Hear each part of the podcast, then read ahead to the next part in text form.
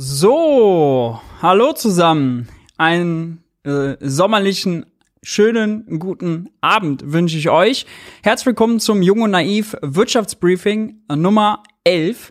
Äh, eine Sendung aus der Sommerpause. Ich bin Maurice. Ich freue mich, dass ihr da seid. Wer mich noch nicht kennt, ich bin Ökonom, Buchautor und arbeite als wissenschaftlicher Mitarbeiter für Finanzpolitik im Bundestag und darf dieses äh, wunderbare Jung und Naiv Format hier auf dem Kanal machen. Worum geht's? Wirtschaftspolitik für Desinteressierte. Desinteressierte. Wir schauen uns an, was war in Sachen Wirtschaft, Finanzen, Geld, Arbeit, Finanzskandale äh, so wichtig. Äh, normalerweise in der letzten Woche ist normalerweise ein wöchentliches Format. Äh, heute im Sommer bisschen die Luft raus. Ich musste an meinem Buch schreiben, musste ein paar Tage äh, das Akku aufladen. Von daher haben wir es ein bisschen entzerrt, machen wir eine Sendung heute und noch mal eine Sendung in zwei Wochen. Und dann geht's wieder wöchentlich weiter. Heute mit einer Spezialsendung. Ja. Heute mit einem Spezial zu den Sommerinterviews. Ja, also bisschen Gang rausgenommen. Wir gucken auch mal, was hat denn Saskia Esken, was hat äh, Friedrich Merz, was hat Martin Schödewan, was hat äh, Ricarda Lang denn so in den ARD und ZDF Sommerinterviews in Sachen Wirtschaft und Finanzen äh, so erzählt und wo müssen wir noch mal genau einhaken und es gibt natürlich ein Update. Ja, wir haben ja unsere drei Formate: Schlagzeilen der Woche ist das erste, dann Diskussionsbedarf und dann naive Fragen. Das heißt, äh, wenn ihr Fragen mitgebracht, wenn sich Fragen bei euch angestaut haben, behaltet die bis zum Ende der Sendung. Da rufe ich das Format auf und dann könnt ihr alle Fragen im Chat stellen, die ihr schon mal in Sachen Wirtschaft und Finanzen stellen wolltet. Muss gar nicht äh, zu dem passen, was wir im äh, Stream geschaut haben. Kann einfach eine naive Frage sein, die ihr schon immer auf der, auf der Leber hattet. Äh, dann nehmen wir uns noch ein bisschen Zeit, um naive Fragen zu beantworten. Ja. Äh, hier wurde schon zu Beginn moniert, dass ich ja zu spät sei und aus seiner äh, deutsche Bahnverhältnisse. Dem will ich widersprechen. Drei Minuten, das sind fast japanische Verhältnisse. Deutsche Bahnverhältnisse fängt wahrscheinlich erst ab 33 Minuten aufwärts an, ja, also. mal halblang hier, mal halblang. Äh, den Chat lese ich mit, soweit wie ich es kann, soweit wie es meine Aufmerksamkeitsspanne mit äh, zulässt. Chattet da gerne äh, und tauscht euch aus. Äh, zwischendurch kann ich Kommentare einblenden. Äh, kann ich nicht mal versprechen, dass ich das hinbekomme. Und hab mal ein Auge drauf. Wir machen zwischendurch äh, immer mal ein paar Umfragen. Und äh, die landen dann auch da im Chat. Nächste Woche ist kein Stream, aber nächste Woche gibt's ein Event. Ein Jung und Naiv Offline-Event. Jung und Naiv ist mal wieder im Basecamp in Berlin. Am 16.8. um 18 Uhr gibt's eine Diskussion zum Thema wachsende Ungleichheit und unbegrenztes äh, Wachstum, unendliches Wachstum. Wie passt das alles zusammen? Hängt, wie hängt das miteinander zusammen? Geht das eigentlich auf? Was könnte man politisch dagegen machen? Was sind so die Treiber? Äh, äh dazu diskutieren wir in der Runde mit Achim Truger, Wirtschaftsweiser, mit Martina Lynatas, Ungleichheitsforscherin, mit Silja Graupe, Ökonomin von der äh, Hochschule. Silja war auch schon bei Thilo im Interview vor ah, anderthalb Monaten, roundabout. Äh, checkt das Video sonst auch gerne zur Vorbereitung aus. Achim natürlich auch. Mit meiner Wenigkeit und moderiert von Thilo und Hans äh, im Basecamp. In der Videobeschreibung findet ihr dazu äh, den Link, wo ihr Tickets kaufen könnt, aber die Tickets sind mit Gratis-Mentalität versehen, keine Sorge. Äh, es geht nur quasi darum, die knappen Sitzplätze zu verteilen. Äh, Sitzplätze sind fast auf, äh, ausverkauft, war meine Information, aber es soll noch ein paar Dutzend Stehplätze dann geben und einem Verkauf an der Tür klebt euch am besten äh, an die Informationen, die Tilo nochmal per Twitter teilt. Äh, da äh, seid ihr auf jeden Fall auf der sicher sicheren Seite. Ansonsten ist der Link unten drin. Stichwort Gratis-Mentalität kommen wir natürlich sowieso nachher nochmal zu. Aber auch bei Jung und Naiv äh, funktioniert das mit der Gratis-Mentalität, die Christian Lindner äh, moniert hat, natürlich nicht. Jung und Naiv gibt es nur dank eurer Unterstützung. Dieses Format, alle anderen Formate gibt es nur dank eurer Unterstützung. Das heißt, äh, wenn ihr Junge Naiv unterstützen wollt und mehr davon sehen wollt, dann äh, erwägt doch eine finanzielle Unterstützung. Die Details sind jetzt eingeblendet. Wer äh, Junge Naiv mit 20 Euro oder mehr unterstützt, landet am Ende eines jeden Videos im Abspann und kann sich dort verewigen. Ihr kennt das ja. Ihr kennt das ja. Damit haben wir äh, das Intro doch rund und wir kommen, ich muss vorhin aber sagen, also war ja so, ich habe ja gedacht, komm, es ist Sommerpause im Bundestag, der Tag nicht, da wird die Meldung, wird schon, Olaf Scholz ist im Urlaub, wird da, wird da glaube ich, von Bildreportern oder so abgenervt. Olaf Scholz ist im Urlaub, da wird es alles bisschen ruhiger sein, ja. Aber also ruhig war die Nachrichtenlage nun wirklich nicht. Äh, und bei der ersten Rubrik Schlagzeilen der Woche gibt's gleich einiges, einiges zu bereden. Äh, wir fangen an mit dem 9-Euro-Ticket. 9-Euro-Ticket. Moment, da sind wir. Da gab's, das ist ein Drama in drei Akten, kann ich schon mal sagen. Ja, 9-Euro-Ticket, da gab's erst die frohe Kunde, dass die Länder sich darauf verständigt hatten, das 9-Euro-Folgeticket mitzufinanzieren. Ursprünglich ja, Ländersache. Und ähm, Nachdem das 9-Euro-Ticket so als Erfolg abgestempelt wurde, war man sich eigentlich einig, wir können nicht zurück zu dem, was man vorher hatte. Auch ganz nett mal ne, zu sehen, wie Politik dann auch funktioniert, dass äh, wenn man mal einen Weg gegangen ist, zum Beispiel ÖPNV extrem günstig machen, das anbieten, äh, dass man dann zu dem alten eingetretenen Pfad nicht mehr zurück kann, ja, dass der dann auch politisch verbaut ist und dass es dann einen öffentlichen Druck gibt. Äh, bei der Schuldenbremse sind wir auch einen neuen Pfad gegangen und auch ein, äh, die Aussetzung jetzt mal genutzt. Da wird es ein bisschen schwieriger. Da scheint es so, als würden wir zurückfinden. Aber äh, ist vielleicht eine Lehre für progressive Politikvorschläge. Immer erstmal machen, eine Chance nutzen, irgendwas kurz einführen, weil wenn es einmal da ist, das wieder wegzubekommen, ist deutlich schwieriger. Wie dem auch sei, die Länder haben gesagt, kommt, können wir machen, wir finanzieren das mit. Dann hat Christian Lindner sich gemeldet und gesagt, nee Leute, ähm, er lehne eine Fortsetzung des 9-Euro-Tickets ab mit abenteuerlicher, abenteuerlicher Argumentation. Also, äh, abenteuerlich ist eigentlich noch zu gut gemeint, muss ich ehrlich sagen. Ja. Also, äh, Christian Lindner, äh, die Süddeutsche schreibt, Finanzminister kritisiert eine Gratis-Mentalität und hält die Umverteilung für nicht fair. Aus den Ländern kommen teils positive Signale. So, und Christian Lindner hat gesagt, es stehen in der Finanzplanung, ich mach's mal hier einen Ticken größer, noch einen Ticken. Es stehen in der Finanzplanung für eine Fortsetzung des 9-Euro-Tickets keinerlei Mittel zur Verfügung. Jeder Euro müsste durch Kürzung anderswo mobilisiert werden. Da muss man erstmal zu sagen, 22 ist die Schuldenbremse noch ausgesetzt, wenn das als Entlastungsmaßnahme geframed ist, die eine Reaktion auf den Ukraine-Krieg ist, steht die Schuldenbremse nicht im Weg. Die Ampel müsste nur noch mal äh, quasi den Haushalt neu machen äh, beziehungsweise noch so einen Nachtragshaushalt, wie sie das in den letzten Jahren auch immer gemacht haben, einschieben. Und dann könnten sie darüber ein fettes Entlastungspaket für 22 auf den Weg bringen. Da kann dann drin sein, äh, allerlei mögliche Steuersenkungen, da kann dann auch drin sein 9-Euro-Ticket. Das geht. Also zu sagen, in dem Haushalt sind keine Mittel, deswegen, uff, wir können nichts machen. Na, kann man schon was machen. Aber es wird noch besser. Es wird noch besser. Generell sei von einer Gratis-Mentalität aller bedingungsloses Grundeinkommen, auch völlig falsch, ja. Also bedingungsloses Grundeinkommen ist vom Konzept ganz was anderes, ganz, ganz, ganz weit davon entfernt. Ähm, äh, ganz weit davon entfernt, das ist ein, von diesem 9-Euro-Ticket. Komplett andere Logik. Komplett andere Logik. Äh, davor warnt er auf jeden Fall. Jeder Steuerzuschuss, und jetzt wird's wirklich vogelwild, jeder Steuerzuschuss für ein nicht die kostendeckendes Ticket bedeutet Umverteilung. Die Menschen auf dem Land, die keinen Bahnhof in der Nähe haben und auf das Auto angewiesen sind, würden den günstigen Nahverkehr subventionieren. Das halte ich nicht für fair. Ja, Herr Lindner, muss man doch da mal sagen. Halten wir doch mal einen Moment inne. Ja, wie ist es denn mit den Bürgersteigen? Wie ist das denn eigentlich mit den Leitplanken? Wie ist es denn eigentlich mit den Straßen?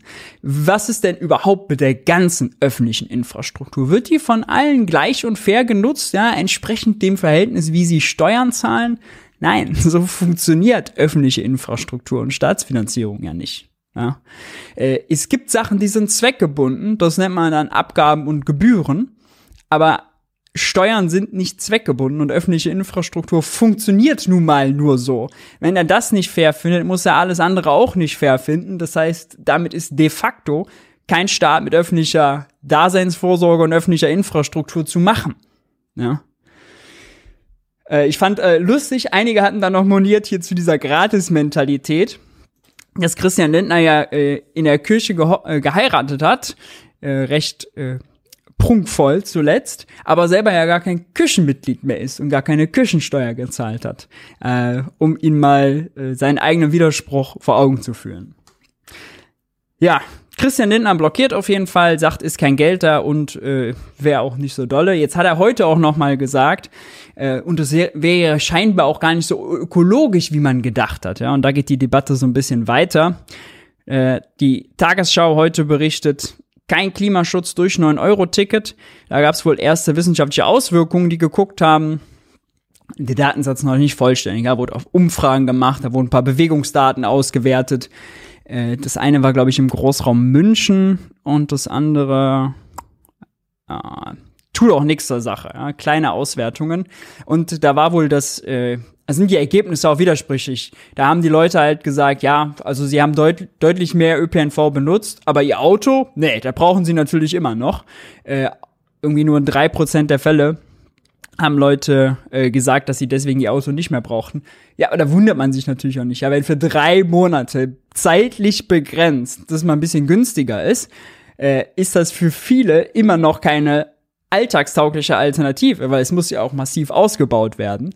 Äh, nur es einfach günstig zu machen, hat nie vorher jemand behauptet, dass das die Lösung ist. Ja? Und äh, hier war das Framing, das war auch gut. Hier. Äh, ich muss ein bisschen rumhaben. ich muss noch ein bisschen größer. So. Das Problem, Doppelpunkt. Rund ein Viertel der im ÖPNV angetretenen Fahrten wären ohne das Ticket gar nicht erst gemacht worden. Es handelt sich also um zusätzliche Reisen, nicht um Ersatzfahrten, die sonst mit dem Auto gemacht worden wären. Oh, nein. Die Leute haben das günstige Ticket genutzt, um ein bisschen mobiler zu sein. Mobilität mit dem ÖPNV. Reden wir jetzt klimaschutztechnisch schlecht. Ist das jetzt der Stand der Debatte? Ja? Ist das jetzt der Stand der Debatte? Also, äh, lächerlich, muss man wirklich sagen. Äh, gleichzeitig gab es hier einige Untersuchungen, die gesagt haben, ja, ähm, in der ersten Phase des 9-Euro-Tickets hätten Verkehrsdatenspezialisten äh, eine Auswertung des Verkehrsdatenspezialisten TomTom ergeben, äh, dass es in großen deutschen Städten weniger Stau gibt. Ja, das widerspricht natürlich äh, der äh, Aussage, dass die Leute äh, das Auto nicht stehen lassen, einfach nur mehr reisen, mehr mobil sind, passt nicht ganz zusammen. Äh, wie dem auch sei, niemand hätte von Anfang an gedacht, dass Leute jetzt ihr Auto abgeben, weil drei Monate mal äh, Bus und Bahn ein bisschen günstiger sind. Äh, völliger, Un völliger Unfug. Die Debatte läuft völlig schräg. Und äh, Lindners Argument ist natürlich äh, bei der Finanzierbarkeit, das muss man auch noch mal hinterfragen, das hatte ich schon fast vergessen. Also, während wir ein 100 Milliarden für die Bundeswehr durchwinken, ja, 100 Milliarden, reden wir über die Finanzierbarkeit von, wenn man das ein ganzes Jahr macht, 10 Milliarden, 12 Milliarden, 15 Milliarden, je nachdem, äh, wie das dann ausgestaltet ist, für günstigen ÖPNV. Ja, also das sind das sind Verhältnisse, die passen nicht mehr zusammen. Man kann nicht sagen, die 100 Milliarden haut man mal eben symbolisch raus ohne Problem und äh, hier muss man dann knausern. Das passt nicht zusammen. Machen wir äh, das Ding noch zu. Die Grünen haben dann einen konkreten Vorschlag gemacht, äh, den ich äh, lustig fand, tatsächlich auch. Ähm, Pragmatisch ist er auf jeden Fall. Sie schlagen vor, ein Regionalticket für 29 Euro. Da ist noch nicht ganz festgelegt, ob das nur für ein Bundesland gelten soll oder zum Beispiel für angrenzende, sagen wir mal Berlin-Brandenburg. Ja. Ähm, und ein Bundesticket für 49 Euro. Ähm, äh, was ich hier dran lustig fand, ist, dass natürlich Kundenpsychologie, Verkaufspsychologie und Marketing gleich mitgedacht wurden. Ja. Ähm, denn statt 30 und 50 Euro muss natürlich auch die Vorschläge aus der Politik müssen gleich die Verkaufspsychologie der Kunden mitdenken und dann einen neuen vorschreiben. Mein Vorschlag wäre noch gewesen 29,99 Euro und 49,99 Euro. Dann spart man vielleicht noch ein kleines bisschen, klitzekleines bisschen, kann man vielleicht noch am Haushalt sparen. Ja, kann man ein bisschen noch sparen. Ja, ähm, an sich natürlich äh, ganz vernünftig. Man muss da, man muss da eingreifen, man muss da vernünftige Konditionen anbieten. Ich sag also, wenn wir, wenn man ÖPNV nicht günstig und erstklassig hinbekommt, da braucht man auch zu keinen Klimagipfel mehr reisen. ÖPNV ist das, wo die Leute dann noch, wo Klimaschutz wirklich Lebensqualität was, was als Klimaschutzmaßnahme wirkt und gleichzeitig Lebensqualität bringen kann und öffentliche Infrastruktur und auch Menschen mit wenig Geld, mehr Mobilität, äh, ist aus ökologischen, aus sozialen und aus ökonomischen Gründen einfach nur gut. Äh, wenn man das nicht hinbekommt, da kann man auch gleich aufgeben, ne? sag ich mal polemisch. Ja, die Debatte um das 9-Euro-Ticket. Äh, was soll man sagen? Was äh, denkt ihr denn? Äh, ich bin tatsächlich äh, Team 9-Euro-Ticket erstmal weiterführen bis zum Jahresende. Das halte ich für sinnvoll. Wissing hatte das auch mal signalisiert, zumindest bundesweit, selbst wenn es kein Bundes, äh, länderweit, selbst wenn es kein bundeseinheitliches Ticket ist. Äh, was denkt ihr, was sollte man machen? Äh, 9 Euro, 29 Euro, äh, 365 Euro Ticket, da überschlagen sich ja so ein bisschen die Vorschläge. Äh, am Ende ist es Makulatur. Äh, ob man dafür ein paar Milliarden mehr oder weniger im Haushalt hat, muss man mir ehrlicherweise sagen, weil das so ein großes Thema ist, was ja auch so einen großen Einfluss hat. Ähm, da reden wir in ganz anderen Bereichen über Pille-Palle-Beträge. Ähm, unverhältnismäßig. Ja. Die Grünen hatten außerdem das noch zur Vollständigkeit vorgeschlagen, das sogenannte Dienstwagenprivileg zu beschneiden. Also, äh, dass, äh, das ist, äh, dass, ähm, dass Firmen äh, eben ihren Mitarbeitern einen Dienstwagen stellen können und äh, derjenige, der den Dienstwagen dann bekommt, dann den nur mit ein Prozent des Bruttolistenpreis als Geldwertenvorteil besteuert, plus bisschen was äh, obendrauf an, äh, abhängig davon, wie viel er ihn nutzt.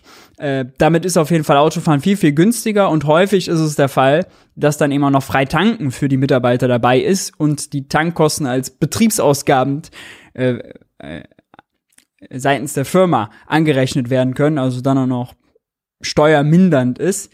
Ähm, da will man ran, das ist paar Milliarden, drei, vier Milliarden jedes Jahr ähm, die man, an die man da entsprechen kann. Aber unabhängig von diesen Gegenfinanzierungsvorschlägen äh, ist die Debatte ist die Debatte falsch. Ja, also wenn man ja auch häufig sagt, die Leute sollen auf dem Arbeitsmarkt mobil sein, ja, das heißt, die sollen auch in der Lage sein, wenn sie in Ort A wohnen, in Ort B zu arbeiten, dann ist natürlich ein günstiger, ein erschwinglicher, ein erstklassig ausgebauter ÖPNV eine Grundvoraussetzung dafür. Ja, und man klagt immer über Fachkräftemangel, man kriegt die Leute nicht in Arbeit. Ja, hier kann man's, hier kann man's ganz praktisch machen. Kann man was dafür tun.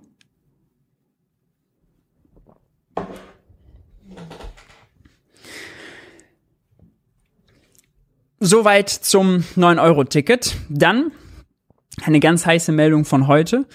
Lindner hat einen Vorschlag gemacht für die Dämpfung der kalten Progression. Kalte Progression ist, ich kriege eine Lohnerhöhung als Inflationsausgleich, habe also nicht mehr Kaufkraft, ja, mehr Lohn, aber auch mehr Inflation, rutscht dadurch aber in einen höheren Steuertarif, muss mehr Einkommenssteuer zahlen und bin deswegen am Ende sogar schlechter gestellt. Na, das ist die kalte Progression. Und äh, das ist natürlich im Moment für einige der Fall. Das äh, ist Usus der Regierung, dass sie alle zwei Jahre die Steuertarife anpasst, um das auszugleichen. ähm, das steht jetzt auch wieder an. Christian Lindner will das machen. Äh, das Ganze soll, äh, oder überraschenderweise, überraschenderweise muss man Lindner, bevor wir zu den Zahlen kommen, erstmal zugute halten hätte ich nicht gedacht, äh, dass Christian Lindner von dieser Steuerentlastung den reichen Steuer, den Eckwert für den reichen Steuersatz auslassen will. Ja, also Spitzensteuersatz 43 Prozent äh, ist so bei 58.000 im Moment. Ja, also für jeden Euro darüber zahlt man dann den Spitzensteuersatz. Und dann haben wir noch den sogenannten Reichensteuersatz 45 Prozent. Der greift ab jedem Euro über 277.000 sind es, glaube ich, ähm, Euro. Und äh, die Logik der kalten Progression ist, dass man diese Steuertarife nach rechts verschiebt, also um die Inflation sozusagen erhöht. Ja, dass man jetzt quasi hingeht und sagt, okay, äh, rechnen wir die äh, paar Prozent Inflation da drauf, dann fangen die Eckwerte später an und dann zahlen die Leute auch, fallen die Leute nicht in höhere Steuertarife. Interessanterweise will Lindner also den reichen Steuersatz, reichen Steuersatz, äh, den Eckwert des reichen, Steuersatz, äh, reichen Steuersatzes Zungenbrecher irgendwie, ähm, nicht erhöhen. Ja, also für die gibt's sozusagen ganz oben keine Entlastung der kalten Progression. Für die ersten 277.000 Euro dann ähm, aber äh, natürlich schon, beziehungsweise sorry, für die ersten äh, 58.000 Euro, weil dafür soll es schon angepasst werden für den Spitzensteuersatz. Ja. Und interessanterweise hat Olaf Scholz das als Finanzminister anders gemacht. Olaf Scholz hat als Finanzminister auch den Eckwert des Reichensteuersatzes, der lag mal bei 260.000, angepasst bei der kalten Progression. Deswegen liegt er jetzt heute bei 277.000. Nagelt mich nicht drauf fest. Ähm, spannend. Spiegel hat heute dann über Ah, jetzt ist das hier hinter der Paywall. Das ist ja ärgerlich. Spiegel hat über die äh, Zahlen berichtet, was das, äh, was das bringen soll. Und äh, da ist spannend, der Grundfreibetrag, ich habe die Zahlen jetzt im Kopf, soll äh, von 10.300 ist er im Moment, soll auf 10.600 noch was angepasst werden. Also es ist eine Erhöhung von knapp drei Prozent. Der Spitzensteuersatz um etwas mehr als fünf Prozent. Annahme ist, dass es eine Inflation von sechs Prozent gibt. Das basiert aber noch auf alten Daten. Das werden sie wahrscheinlich anpassen müssen. Es ist davon auszugehen, dass die Jahresinflation äh, bisschen größer sein wird, denn die Inflationsrate, die wird jetzt ja auch durch die Decke gehen nochmal, wird einen deutlichen Sprung machen, wenn der Tankrabatt endet und wenn das 9-Euro-Ticket endet. Weil die manipulieren die Inflationsrate natürlich gerade nach unten. Wenn die Sachen beendet werden, dann gibt es einen kleinen Sprung in der Statistik nach oben. Vielleicht 9%. Ähm, das IW hat es letzte Woche ausgerechnet, stimmt. Die haben gesagt, ohne die ganzen Entlastungsmaßnahmen, da war aber auch äh, Stromsteuer und so weiter mit drin, äh, wären wir bei 10,2 Prozent Inflation. Äh, so sind wir ja bei 7, noch was, weil das ist europäisch. Die europäische Berechnungsmethode war geschenkt. Ähm, so will es auf jeden Fall angehen. Alle Steuertarife in der, dazwischen würden auch entsprechend angepasst. 10 Milliarden Euro soll das kosten. Jetzt fragt man sich ja, boah, Christian Lindner will die Schuldenbremse wieder einhalten 2023. Wie macht er das denn? Ja, Christian Lindner hat 9 Milliarden Euro Puffer eingebaut ja, an globale Minderausgabe und mehr Einnahme. Das sind so Reserveposten im Haushalt, bisschen kompliziert. Kümmern wir uns jetzt nicht drum. Wir nennen das jetzt mal Puffer. Und äh, damit kriegt er das locker finanziert. Äh, auch äh, um auch während er die Schuldenbremse einhält. Und ähm, interessant ist dabei noch, dass die Einkommenssteuer ja nicht nur dem Bund zufließt, sondern zu 42,5 Prozent dem Bund, 42,5 Prozent den Ländern und 15 Prozent den Kommunen. Das heißt für Lindner, wenn das insgesamt 10 Milliarden Euro Entlastung bringt, sind das nur 4, noch was Milliarden, die er im Haushalt einstellen muss.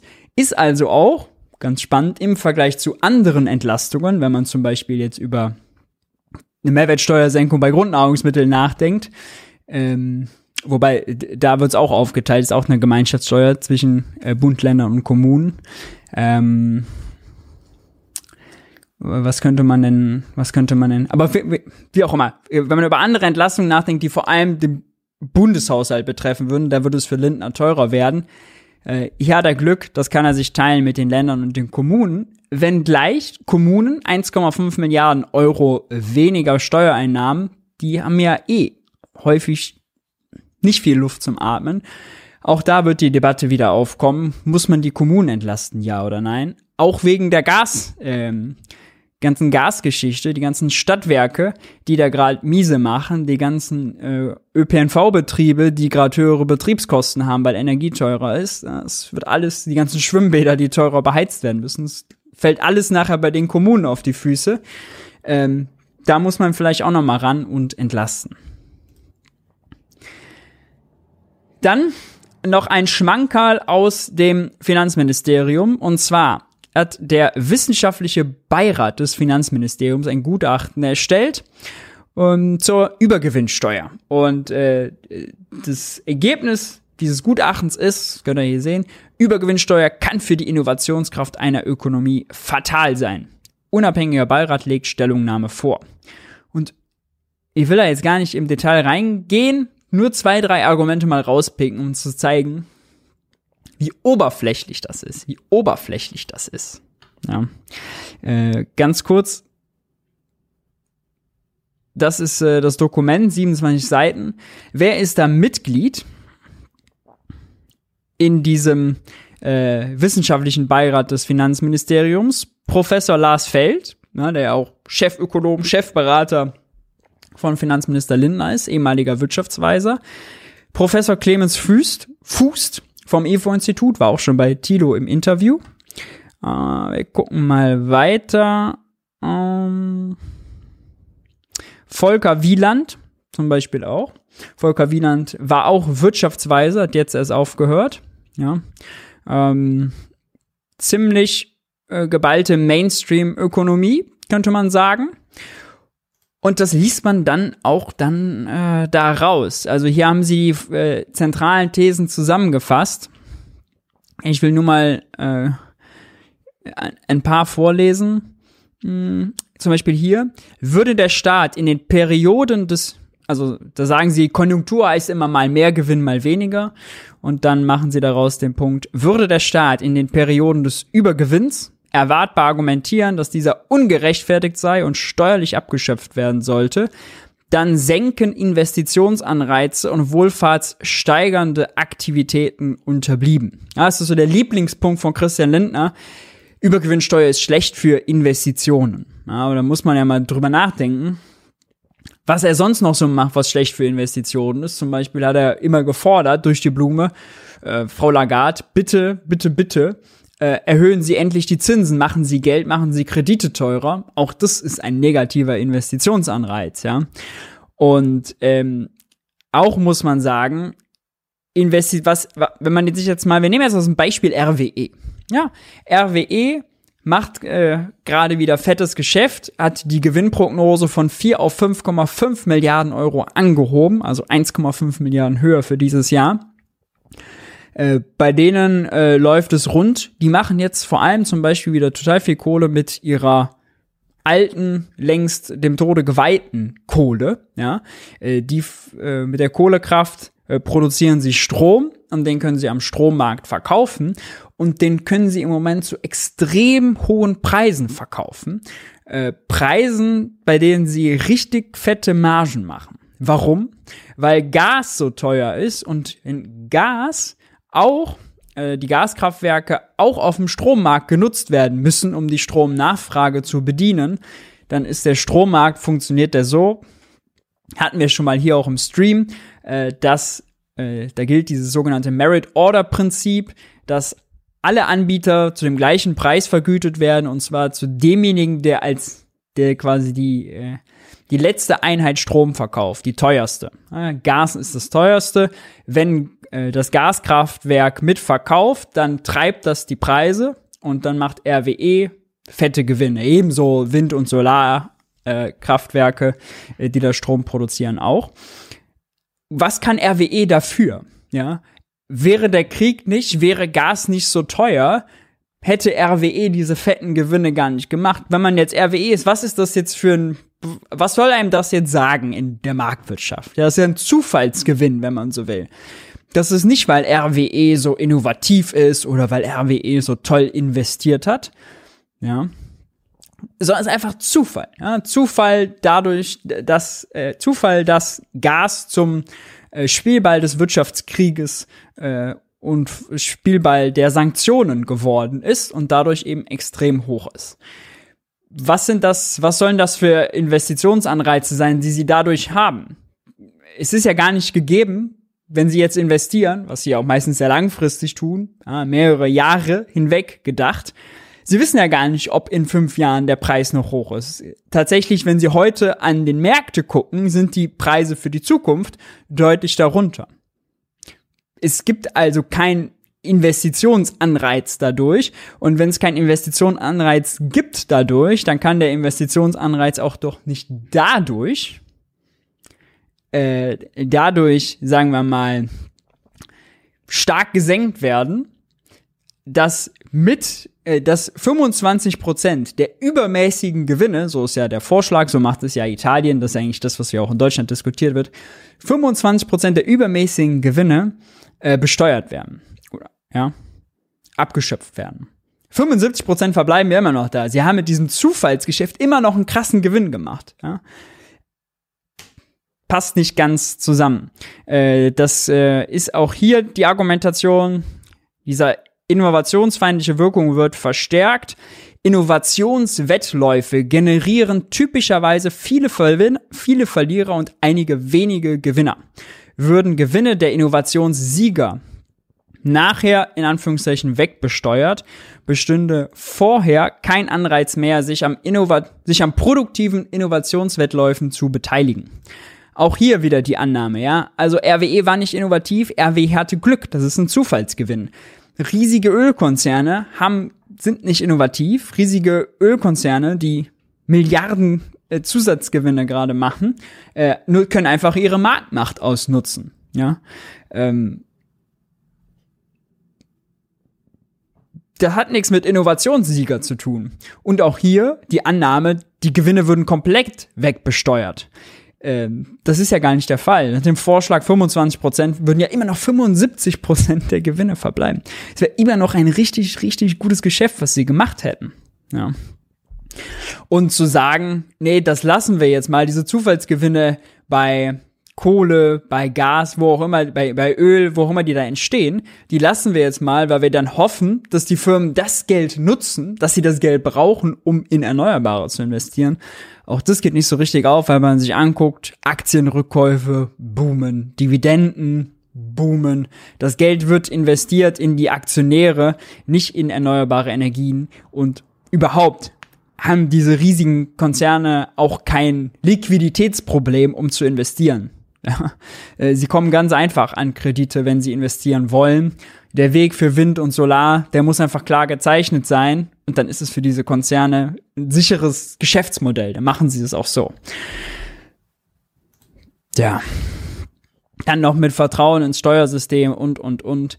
Äh, will nur sagen, hier wird immer argumentiert, äh, als wäre quasi, äh, als ginge es darum, Biontech oder kleine Start-ups, die irgendwie innovativ sind, zu besteuern.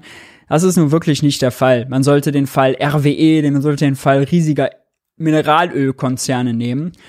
Und tatsächlich ist sie auch abgesteckt. Also Italien äh, zum Beispiel hat ja ganz klar definiert, wen sie besteuern und wen nicht. Ja? Also ein BioNTech, Christian Lindners Lieblingsbeispiel auch, fällt überhaupt nicht da rein. Das ist ja gar kein Energiekonzern. Ne? Deswegen, ja, was soll man sagen? Ähm, ein aus meiner Sicht sehr fragwürdiges Papier. Dann gibt's noch ein anderes Papier, das ist medial untergegangen, ist aber extrem wichtig, und zwar zu den europäischen Schuldenregeln. Äh, das machen wir jetzt nur ganz flott. Und zwar, die Ampel hatte sich schon mal in, ihr, in ihren Koalitionsvertrag geschrieben, ja, wir müssen noch eine Position finden, denn die europäischen Schuldenregeln, ha, die können nicht so einfach wieder greifen, die sind nicht mehr ganz auf der Höhe der Zeit. Die europäischen Schuldenregeln sind ja ausgesetzt worden während der Corona-Krise, auch noch bis äh, Ende, nächsten, Ende nächsten Jahres sind sie ausgesetzt. Ähm, und wenn sie dann wiederkommen, beziehungsweise bevor sie wiederkommen, äh, ist quasi so das Agreement, ja, dann äh, werden sie reformiert. Und wenn man an die Schuldenregeln denkt, dann kennt man eigentlich so diese harten Eckwerte. So, ein Land darf maximal 60 Prozent Staatsverschuldung haben, also Schulden im Verhältnis zur Wirtschaftsleistung und darf maximal drei, äh, drei Prozent jährliches Defizit fahren.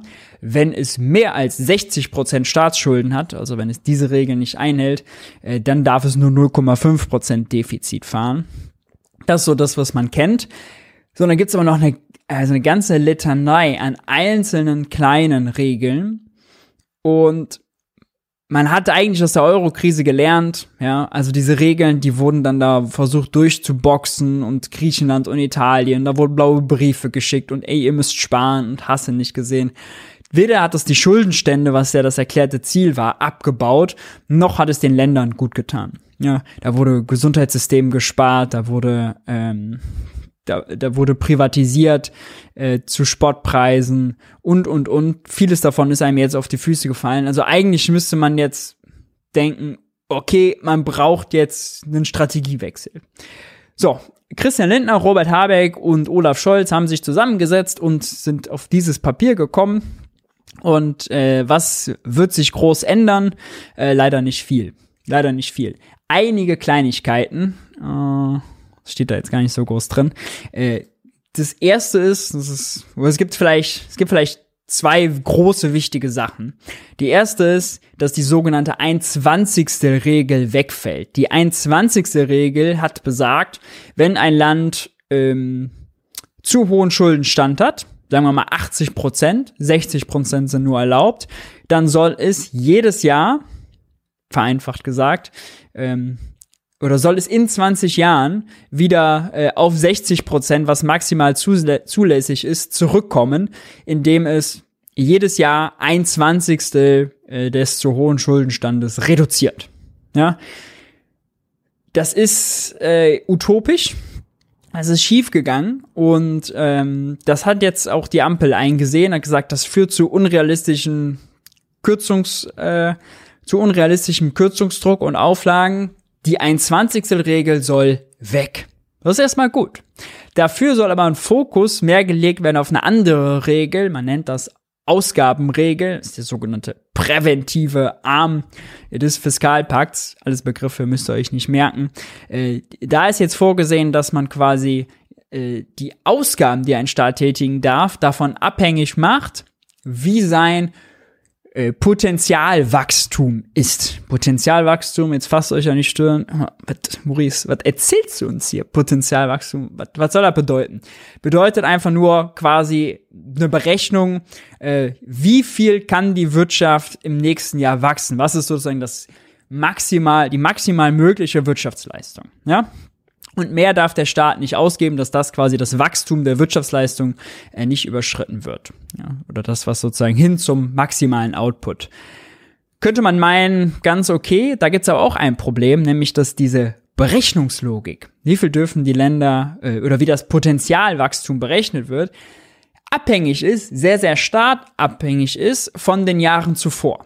Also wenn Griechenland seit zehn Jahren Massenarbeitslosigkeit hat, ja, Millionen von arbeitslosen Menschen, äh, unterausgelastete Wirtschaft, zu wenig investiert und, und, und, dann ist das Potenzialwachstum abhängig davon, wie niedrig das in den Jahren davor war. Es ist nicht sozusagen, dass man absolut guckt, wie viele Menschen haben die insgesamt, was haben die für einen Kapitalstock, was für Firmen gibt es da, ah, wie viel können die maximal produzieren, sondern dass man sozusagen so optimal daran geht, sondern man guckt sehr stark auf die Vergangenheit. Und das ist ein Problem, weil es ist quasi so, als würde man, sagen wir mal, ein Auto, ja, hätte man irgendwie lange einstauben lassen und dann fährt man mal wieder damit los und dann stottert das so ein bisschen, dann muss man das irgendwie freiblasen und das klappt dann äh, nicht, weil man darf nicht mehr beschleunigen quasi, ja.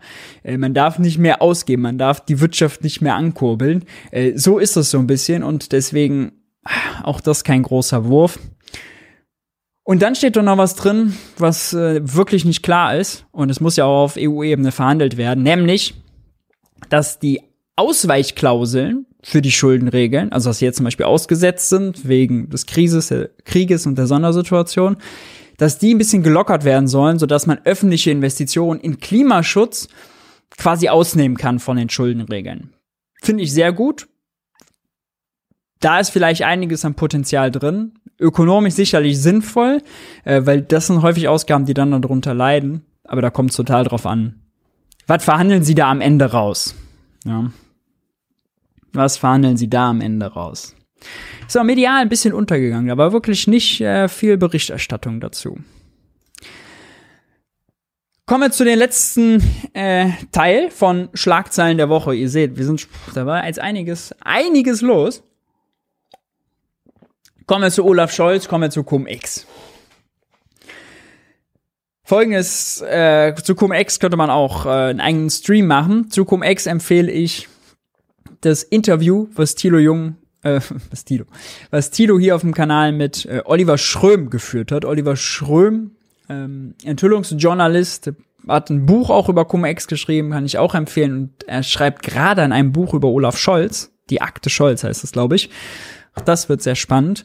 Was ist passiert? Äh, Olaf, Schol Olaf Scholz, Parteikumpel, sagen wir mal, Johannes Kahrs. Der war ewig im Bundestag, äh, Hamburger Strippenzieher in der Hamburger SPD.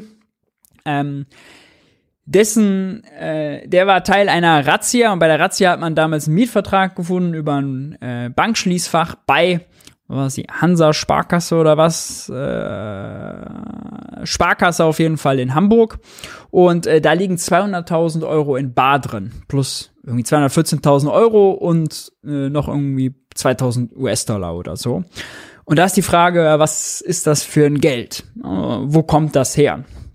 Und pikant ist an dem ganzen Fall, dass äh, Kars damals vermittelt hat zwischen Olaf Scholz und dem ähm, Inhaber der Warburg Bank, äh, Olearius, ähm, der damals diese Tagebücher geschrieben hat, wo er das protokolliert hat, der sich mehrmals mit Olaf Scholz getroffen hat, wo Olaf Scholz sich nicht dran äh, erinnern konnte. Ja? Und äh, Kars hat das damals eingestielt, die Hamburger SPD und auch Kars Landesverband äh, oder Bezirks heißt das, glaube ich, auch da. Äh, Hamburg Mitte ist das. Äh, hat damals auch Spenden bekommen von der Warburg Bank. Äh, da wurde nie ein Zusammenhang hergestellt, ob das wirklich zusammenhängt oder nicht. So, und jetzt wurden da 200.000 Ocken gefunden. Und jetzt fragt man sich, äh, wo kommen die her? Was haben das zu, was hat das zu bedeuten? Was macht das? Olaf Scholz hat heute gesagt, dass er nichts davon wusste von der Bargeldsumme, die bei Kars liegt. Ähm, anhand seiner Erinnerungslücken hätte das einen natürlich auch gewundert. Ähm, manche werden sich jetzt fragen, warum lässt er die 200.000 Euro in dem Bankfach liegen? Warum zahlt er nicht auch einfach auf sein Konto ein? Nun, wenn er sie auf sein Konto eingezahlt hätte, hätte er erklären müssen, wo die herkommen. Weil bei Einzahlungen über 10.000 Euro muss man das mittlerweile machen. Ist relativ äh, neu noch. Ähm, und das hat Kars ja scheinbar absichtlich nicht gemacht. Ähm, Cars hat sich bisher auch nicht dazu geäußert. Äh, stinkt bis zum Himmel auf jeden Fall die ganze Nummer. Und äh, Olaf Scholz ist nächste, nächsten Freitag, nicht diesen Freitag, sondern den danach, äh, wieder im Hamburger äh, Parlamentarischen Untersuchungsausschuss geladen. Äh, da läuft eben äh, ein Untersuchungsausschuss dazu. Ähm, und wird da vorsprechen. Äh, pikant, wir warten ab, was da kommt. Und außerdem ist noch was anderes hochgekommen, nämlich, ähm, das ist jetzt alles dadurch hochgekommen, dass die äh, Abgeordneten im Hamburger Untersuchungsausschuss äh, einen Datensatz bekommen haben und äh, da stand sozusagen vieles davon drin. Äh, da ist auf jeden Fall rausgekommen, dass eine Finanzbeamtin zu ihrer Freundin, die auch bei dem äh, Finanzamt gearbeitet hat, dass eigentlich die Steuer, äh, die Steuern, die nicht gezahlten Steuern äh, von der Warburg Bank hätte eintreiben sollen, äh, es aber nicht gemacht hat. Äh, die hat zu ihrer Freundin geschrieben, ihr teuflischer Plan sei, oh, hier, ihr teuflischer Plan sei aufgegangen. Es geht aus Unterlagen der Staatsanwaltschaft Köln hervor, äh, die da eben entsprechend ermittelt. Und äh, ja, also wirklich pikant. Cum-Ex Jahre alt ja schon, ja, aber es wird uns nicht los. Äh, wir werden das weiter verfolgen. Vor allem verfolgen, was Olaf Scholz äh, entsprechend im Hamburger Untersuchungsausschuss nächste Woche sagen wird. Wenn ich tippen müsste, würde ich sagen, also an viel kann er sich nicht erinnern. ja, da waren die Schlagzeilen der Woche, ihr Lieben. Und damit sind wir doch schon äh, beim zweiten Teil, nämlich beim Diskussionsbedarf. Hier wird's jetzt ein bisschen weniger aktuell. Äh, wir gucken uns die Sommerinterviews an. Ich glaube, das neueste ist das von Martin Schürdewan, dem linken Chef. Äh, und das älteste ist das von Friedrich Merz. Ich habe aber Ausschnitte genommen, die immer noch äh, interessant sind.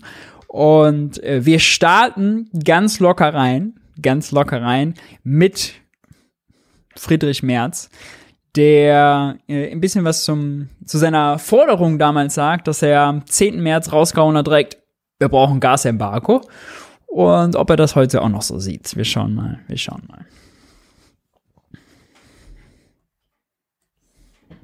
Viel Strecke, die sie zurücklegen müssen, wenn sie sich da um ihre Wählerinnen und genau. Wähler kümmern. Aber sie haben jetzt in den letzten zwei Wochen vor allem Schlagzeilen gemacht mit einer anderen Strecke, als sie mit ihrem Privatflugzeug ja. zur Hochzeit von Christian Lindner geflogen sind. Bereuen Sie eigentlich, dass Sie da diese Bilder produziert haben? Ich habe die Bilder nicht produziert, die sind gemacht worden und ich bereue nicht, dass ich geflogen bin. Äh, um es mal auf den Punkt zu bringen, ich verbrauche mit diesem kleinen Flugzeug weniger Sprit als jeder Dienstwagen äh, eines Mitglieds der Bundesregierung und deswegen fliege ich. Das Bild wirkt aber natürlich auch für sich und Sie haben gesehen, dass es viel Kritik ausgelöst hat und dass die Leute da nicht ganz so genau nachrechnen. Passt das wirklich jetzt in diese Zeit oder lassen Sie demnächst mal das Flugzeug öfter stehen? Ich äh, nutze das äh, vor allen Dingen für berufliche Zwecke. Äh, stehe dazu äh, und äh, es ist auch, wenn Sie so wollen, ein alter Traum von mir immer schon gewesen. Aber könnt mir sagen, was ihr wollt. Friedrich Merz war da ja nur als Gast eingeladen, weil die Frau von ihm ja mit äh, Christian Lindners Frau, glaube ich, befreundet ist. Und äh, Friedrich Merz wollte sich die Schlagzeile sichern. Ja, der hatte auch Bock auf Schlagzeilen, der konnte das nicht mit ansehen. Ey, nur Christian Lindner kriegt hier Schlagzeilen. Er wollte sich auch welche sichern.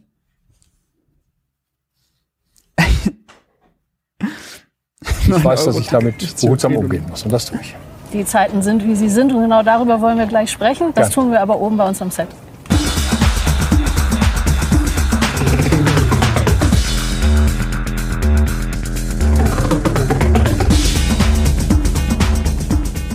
Herr Merz, das war jetzt die Woche, in der alle ganz gebannt auf Nord Stream 1 gestarrt haben und auf die Frage, kommt da wieder Gas? Jetzt kommt tatsächlich wieder ein bisschen Gas. Und Sie sind drumherum als Oppositionsführer ziemlich rege gewesen, haben die Bundesregierung gut unter Druck gesetzt, auch was die äh, Energieversorgungssicherheit angeht. Aber ich stelle mir da die Frage, haben Sie eigentlich mal nachgerechnet, wie viel Gas wir in den Speichern hätten, wenn die Bundesregierung im März auf Sie gehört hätte, als Sie gesagt haben, lassen Sie uns Nord Stream 1 sofort dicht machen, um die Sanktionen zu verschärfen? Frau Banadi, ich habe im äh, Frühjahr, als äh, der Krieg begann, äh, natürlich auch darüber nachgedacht, welche Sanktionen sind noch möglich und habe dazu auch Nord Stream 1 genannt, allerdings immer unter dem Vorbehalt, dass aus anderen Leitungen, die es ja auch noch gibt, genug Gas nach Deutschland kommt, um die Leitung zu füllen. Das war der Kontext, in dem ich Nord Stream 1 genannt habe, in keinem anderen. Aber Sie sind davon ausgegangen, dass man es sofort zumachen kann und äh, Sie haben gesagt, wenn ich das einmal zitieren darf, unser Vorschlag auch an die Bundesregierung, keinen weiteren Bezug von Gas aus Nord Stream 1. Ja. Da haben Sie die Einschränkung damals nicht gemacht. Die Einschränkung äh, stand in dem Kontext, weil ich darauf hingewiesen habe, dass es auch andere Leitungen gibt, die etwa in Südeuropa verlaufen. Es war nie äh, bestritten worden, auch von mir nicht, dass wir Gas brauchen. Allerdings ähm, haben Sie obwohl Sie sich sehr klar für Sanktionen ausgesprochen haben, in Ihrer Partei und in Ihrer Parteifamilie momentan nicht mehr ganz so großen Rückhalt. Markus Söder hat sich jetzt gerade noch einmal geäußert und hat gesagt, auch das ein Zitat, die Strategie Russlands mit Sanktionen schnell in die Knie zu zwingen, die ist nicht aufgegangen. Wenn man Sie hört und wenn man Herrn Söder hört, da muss man doch sagen, da sind sich zwei Unionschefs in einer wesentlichen Frage gar nicht einig. Was machen Sie damit? Frau Banadi, da konstruieren Sie jetzt einen Widerspruch, den es in dieser Form gar nicht gibt. Wir sind uns in der Union, und zwar auch zwischen CDU und CSU, Markus Söder und ich, völlig einig, dass wir diese Sanktionen brauchen, dass wir sie auch fortsetzen müssen. Niemand von uns ist davon ausgegangen, dass diese Sanktionen schnell wirken und dass wir Putin mit Sanktionen innerhalb von wenigen Tagen oder Wochen, wie Sie gesagt haben, in die Knie zwingen. Sie haben da muss man sagen, Norbert Röttgen ist da schon von ausgegangen. Viele, die gesagt haben, ja, also, äh, wenn Putin nur keine Euros mehr von uns bekommt, ja, und dann sollte das alles schon klappen. Putin, der Witz ist ja, Putin bekommt ja sogar mehr Euros von uns. Wir importieren weniger, kriegen weniger geliefert, zahlen aber mehr. Pff, völlig verrückt. Ähm, und man muss ihn so ein bisschen in Schutz nehmen, den Friedrich Merz, denn die zwei, die da jetzt sitzen, da habe ich mir doch die Mühe gemacht. Ich hab, ich habe das wirklich ein ganz ganz unscharfe Erinnerungen gehabt, aber ich habe das dann mal gefunden und rausgesucht. Die zwei haben schon mal miteinander gesprochen. Und zwar am 14. März auch über Sanktionen. Das heißt, dass die ihn das gerade so fragt, hab ich ein bisschen stutzig gemacht. Wir hören hier mal rein. Dilemma wieder herauskommen. Andrei Melnik, der ukrainische Botschafter hier in Deutschland, hat eine sehr klare Vorstellung, äh, wie man dieses Dilemma lösen sollte, denn mit einem klaren Bekenntnis zu einem Also es ist am 14. März. Komplettembargo zur Verweigerung Deutschlands ähm, dieses Energieembargos sagt er, das sei wie ein Messer in den Rücken der Ukraine. Auch Sie Gott sieht Friedrich Merz da außerdem übermüdet und schlecht aus, oder? persönlich haben sich schon gegen ein Komplettembargo ausgesprochen. Warum eigentlich? Naja, Frau Banerjee, die Folgen wären ja nun wirklich äh, unabsehbar. Wir hätten äh, wahrscheinlich sofort äh, Stillstand in großen Teilen der deutschen Industrie. Äh, wir hätten erhebliche Folgen auf dem Arbeitsmarkt. Wir würden soziale Verwerfungen in diesem Lande sehen, die beträchtlich sind. Und insofern teile ich die Einschätzung äh, des äh, Bundeswirtschaftsministers Robert Habeck. Und wir sind in einem furchtbaren Dilemma. Wir wünschen uns ja nichts mehr als ein schnelles Ende dieses äh, Krieges. Wir alle wollen alles tun, um ihn so schnell wie möglich äh, zu beenden. Aber wir dürfen nun auch nicht äh, äh ja, uns selber noch äh, zusätzlich so massiv schädigen, indem wir zu einem solchen Embargo kommen. Die also Wissenschaftsakademie Leopoldina, wenn ich Sie da unterbrechen darf, sagt, für ein paar Monate sei das machbar. Wie erklären Sie Herrn Melnick, dass Sie diesen Preis nicht zahlen wollen? Wir haben im Fraktionsvorstand der Unionsfraktion in der letzten Woche über dieses Thema mehrere Stunden beraten und ich werde der Fraktion auch in dieser Woche noch einmal den Vorschlag machen, wenigstens äh, den Ausstieg aus äh, Nord Stream 1 äh, zu erwägen. Das würde nach unserer Einschätzung nicht zu solchen Versorgungsengpässen führen, dass es gleich Stillstand in der Wirtschaft gibt und äh, keine Heizung mehr in den Wohnungen. Aber das wäre eine erhebliche Einschränkung. Und noch einmal, wir sind hier alle in einem wirklich schweren Dilemma. Gleich wie wir uns entscheiden. Ja, wir laden hier Schuld auf uns, aber so ist das manchmal in einer politischen Situation wie der, die wir jetzt äh, alle vorfinden. Gehen Sie mal bitte davon aus, dass wir hier alle wirklich unser Gewissen täglich prüfen, zu welchen Entscheidungen wir äh, kommen könnten. Und aus der Opposition heraus wollen wir die Bundesregierung auch unterstützen. Wir wollen und wir suchen auch einen gemeinsamen Weg in Deutschland noch einmal, um das Ziel zu erreichen. Und das Ziel heißt möglichst schnelle Beendigung dieses schrecklichen Krieges.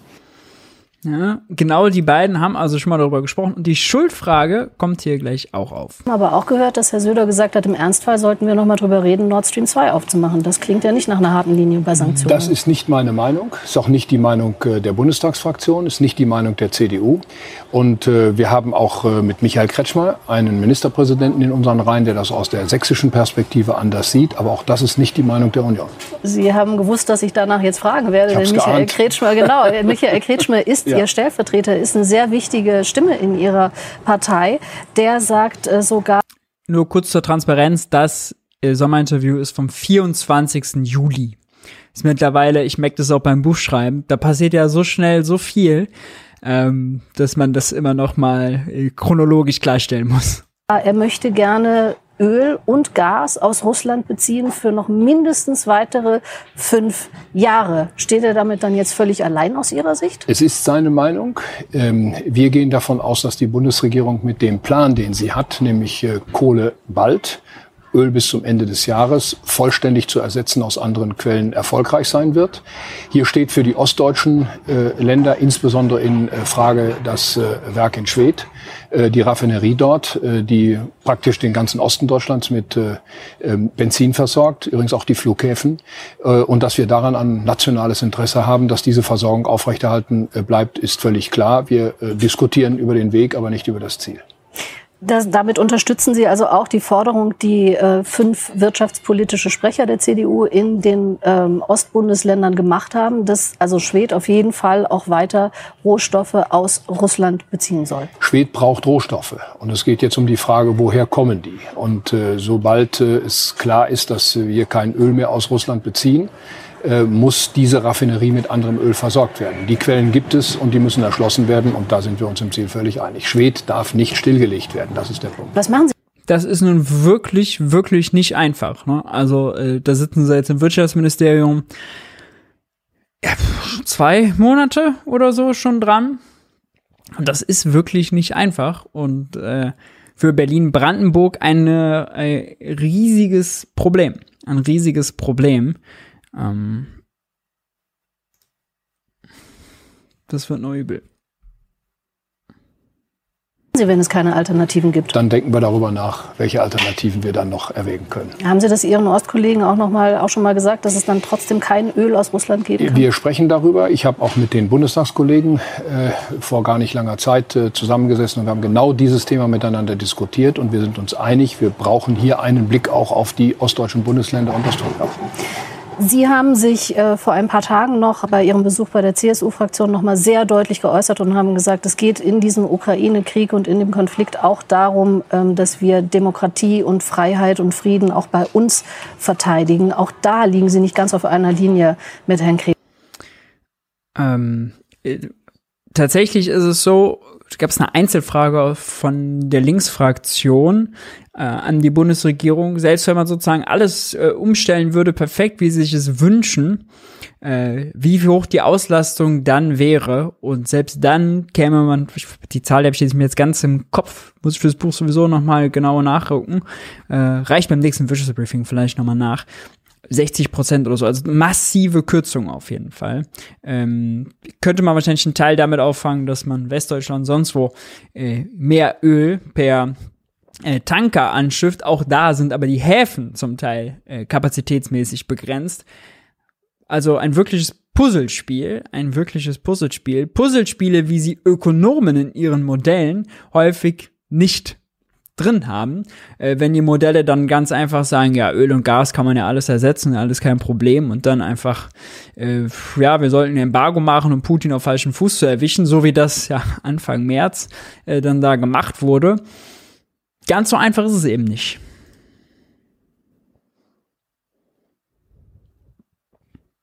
Kretschmer, der fordert nämlich ein sofortiges Einfrieren des Ukraine-Konfliktes, ähm, auch mit Blick auf die wirtschaftliche Lage im Osten. Ähm, und er möchte dieser Position in der CDU gerne mehr Gehör verschaffen. Wie viel Raum werden Sie dieser Debatte in Ihrer Partei geben? Wir haben in der Partei natürlich Diskussionen über dieses Thema, aber wir haben auch eine ganz klare Meinung. Es gibt dazu auch Vorstandsbeschlüsse. Ähm, und ich will es mal mit den Worten einer Ministerpräsidentin aus den baltischen Staaten äh, sagen, mit äh, Frau Kallas äh, aus, äh, ähm, äh, Litauen, aus, aus Estland, die die dortige Ministerpräsidentin ist. Die hat äh, vor einiger Zeit mal in einem, ich glaube sogar in einem deutschen Interview gesagt, Energie mag teuer sein, aber Freiheit ist unbezahlbar. Und in dieser Haltung sind wir uns einig. Diese Einigkeit, die spürt man nicht, wenn man Herrn Kretschmer zuhört. Ähm, der hat ja auch sehr deutliche Worte dort gefunden und der ist eben offensichtlich nicht bereit, da jedes Opfer zu bringen. Haben Sie da einen Ost-West-Bruch in der CDU? Nein, ähm, Sie zitieren jetzt sehr häufig Michael Kretschmer, aber er ist nicht der einzige Ministerpräsident im Osten. Das es gibt die auch andere. Stimme des Ostens. Äh, trotzdem ist es so, Frau Banerjee, äh, er ist nicht der einzige und äh, alle anderen Ministerpräsidentinnen Präsidenten in Ostdeutschland sind anderer Meinung und die CDU auch. Sie haben äh, im Bundestag in einer Rede zu Beginn äh, des Krieges diejenigen, die auf Putin zugehen und ihm in die Hände spielen, auch aus Eigeninteressen als nützliche Idioten bezeichnet. Diese äh, Bezeichnung, die verwenden Sie nicht mit Blick auf Ihre eigenen Parteimitglieder, die wir gerade angesprochen haben, die ja auch mit ihren Forderungen Herrn Putin in die Hände spielen würden. Warum nicht? Es sind völlig andere Sachverhalte. Ich habe über ähm, Politiker gesprochen, äh, insbesondere aus der SPD, die mit Russland Geschäfte machen, die sich in eine persönliche Abhängigkeit begeben äh, haben, die sich in eine politische Abhängigkeit begeben haben, wie zum Beispiel Herr Schröder, der immer noch in der SPD ist, obwohl der Parteivorsitzende ihn dort nicht mehr haben will. Ich habe über da hat heute das Schiedsgericht entschieden, dass er in der SPD bleiben darf, wenn ich es richtig mitbekommen habe. Frau Schwesig gesprochen, die dort eine windige Konstruktion mit einer Stiftung in äh, Mecklenburg-Vorpommern äh, und ich teile das, was hier gerade im Chat äh, geschrieben wurde von Nico Wenger. Die Fragen nach Uneinigkeit mit einzelnen Personen nerven mich, die bringen uns beziehungsweise die Politik doch nicht weiter. Völlige Zustimmung. Äh, also P Positionen abfragen wäre viel besser. Kommt gleich noch ein ganz anderes Beispiel. Ist auch noch vier Minuten, dann wechseln wir schon die Szenerie. Aufgestellt hat, um an allen Sanktionen vorbei und an Nord Stream 2 festgehalten hat. Das sind diejenigen, die ich gemeint habe, nicht andere. Die sind allerdings nicht alleine gewesen. Die haben äh, in den letzten 16 Jahren zum Teil, Herr Schröder natürlich nicht, aber andere, die Sie genannt haben, zum Teil auch in der Ära Angela Merkel äh, mitgearbeitet. Da ist ja einiges äh, zusammengekommen, was sich jetzt äh, dort aufgebaut hat und womit wir zu tun haben. Ähm, meine Kollegin Patricia Wiedemeyer hat einmal geschaut, in welcher Situation Sie die Führung in der CDU übernommen haben am Ende dieser Ära Merkel. 16 Jahre lang stellte die CDU die Kanzlerin. Die Folge, Deutschland ist mehr als andere Länder abhängig vom russischen Gas. Die Digitalisierung kommt nicht voran. Die Infrastruktur steht kurz vor dem Zusammenbruch. Es war ein Wirtschaftsminister der CDU mitverantwortlich für leere Gasspeicher und den gebremsten Ausbau der erneuerbaren Energien. Es waren fünf Verteidigungsminister und Ministerinnen der Union. Die Bundeswehr ist kaputt gespart, nicht mal mehr in der Lage, das eigene Land zu verteidigen. Und vier Verkehrsminister, alle von der Schwesterpartei CSU. Die Folge Chaos bei der Bahn, Dauerstaus auf Deutschlands Autobahnen. Doch der CDU-Vorsitzende will keine Verantwortung übernehmen. Hören Sie auf, über 16 Jahre zu reden. Dieser Befund heute ist Ihre Herausforderung. Und wenn es so bleibt, meine Damen und Herren, dann ist es allein Ihre Verantwortung. 16 Jahre CDU im Kanzleramt, keine wirklich gute Bilanz. Herr Merz, als Oppositionsführer teilen Sie naturgemäß hart gegen die äh, Bundesregierung aus. Das ist schon klar. Aber Sie müssen doch auch zugeben, in den vergangenen 16 Jahren hat Ihre Partei und hat die Union eigentlich den Grundstein für fast jede Großkrise gelegt, die wir jetzt sehen. Wo arbeiten Sie denn die Fehler auf, die da passiert sind? Frau Banerjee, in den letzten 16 Jahren waren wir in der Regierung, aber wir waren nie allein. Von diesen 16 Jahren waren zwölf Jahre die Sozialdemokraten dabei. In den letzten vier Jahren war Olaf Scholz der Finanzminister. Und wie wir beide wissen, hat der Finanzminister das Kassenbuch der Bundesrepublik Deutschland unterm Arm. Aber jetzt spielen Sie die Richtlinienkompetenz ganz schön runter, die Sie da hatten.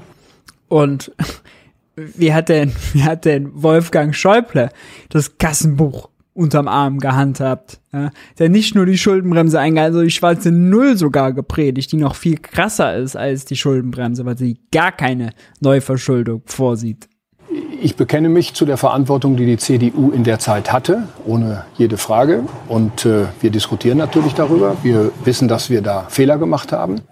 Wobei, wenn ich sage wir, ich war von den zwölf nur 16 selbst dabei, nur vier, von den 16 nur vier selbst dabei, zwölf nicht. Ah, kann nichts dafür.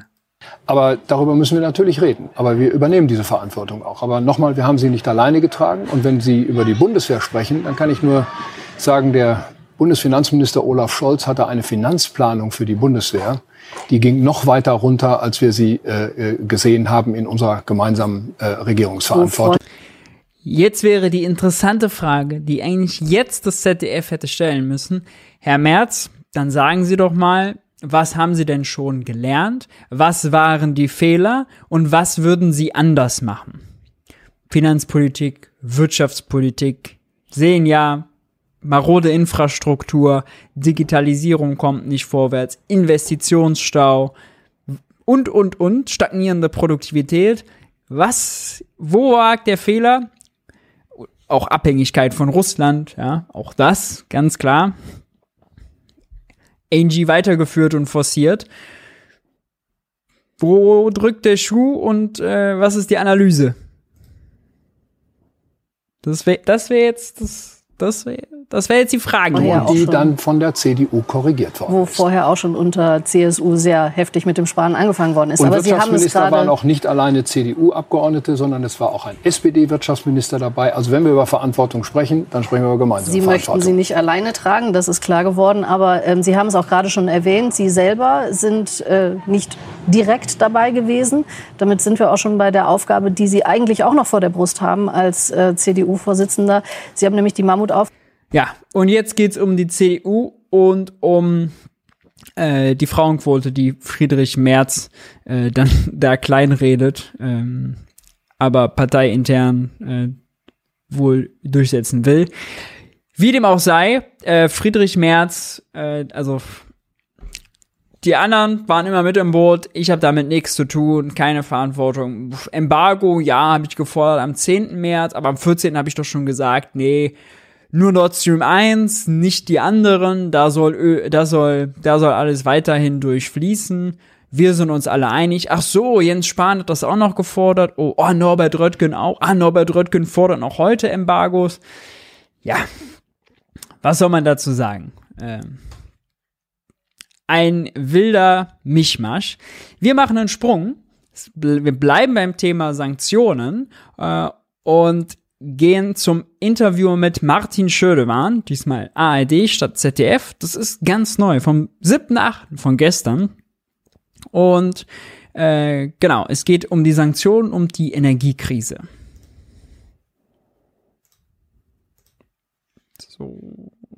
Eine Lösung vor. Mit Putin selber sprechen? Wer soll das tun?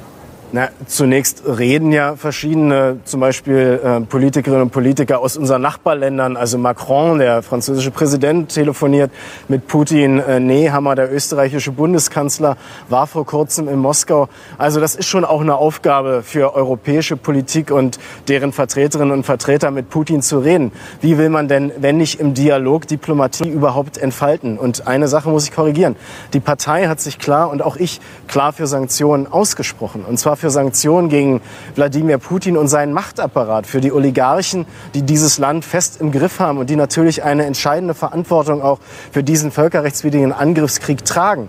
Und wir wollen, dass der innere Machtzirkel durch Sanktionen erschüttert wird, um dort einen Kurswechsel herbeizuführen. Und wir sprechen uns auch ganz klar für Sanktionen gegen den militärischen Komplex aus, für das, was die militärische Angriffsfähigkeit Russlands äh, befördert und befähigt. Da muss natürlich ein starkes Sanktionsregime herrschen. Es dürfen keine Militär militärischen Güter geliefert werden. Es dürfen keine sogenannten Dual-Use-Güter geliefert werden, die auch für militärische Zwecke genutzt werden können. Da sind wir ganz eindeutig. Aber wo wir uns unterscheiden und wo in der deutschen Gesellschaft eine breite Debatte herrscht, ist die Frage, inwieweit Sanktionen bezüglich der Energieversorgung sinnvoll sind.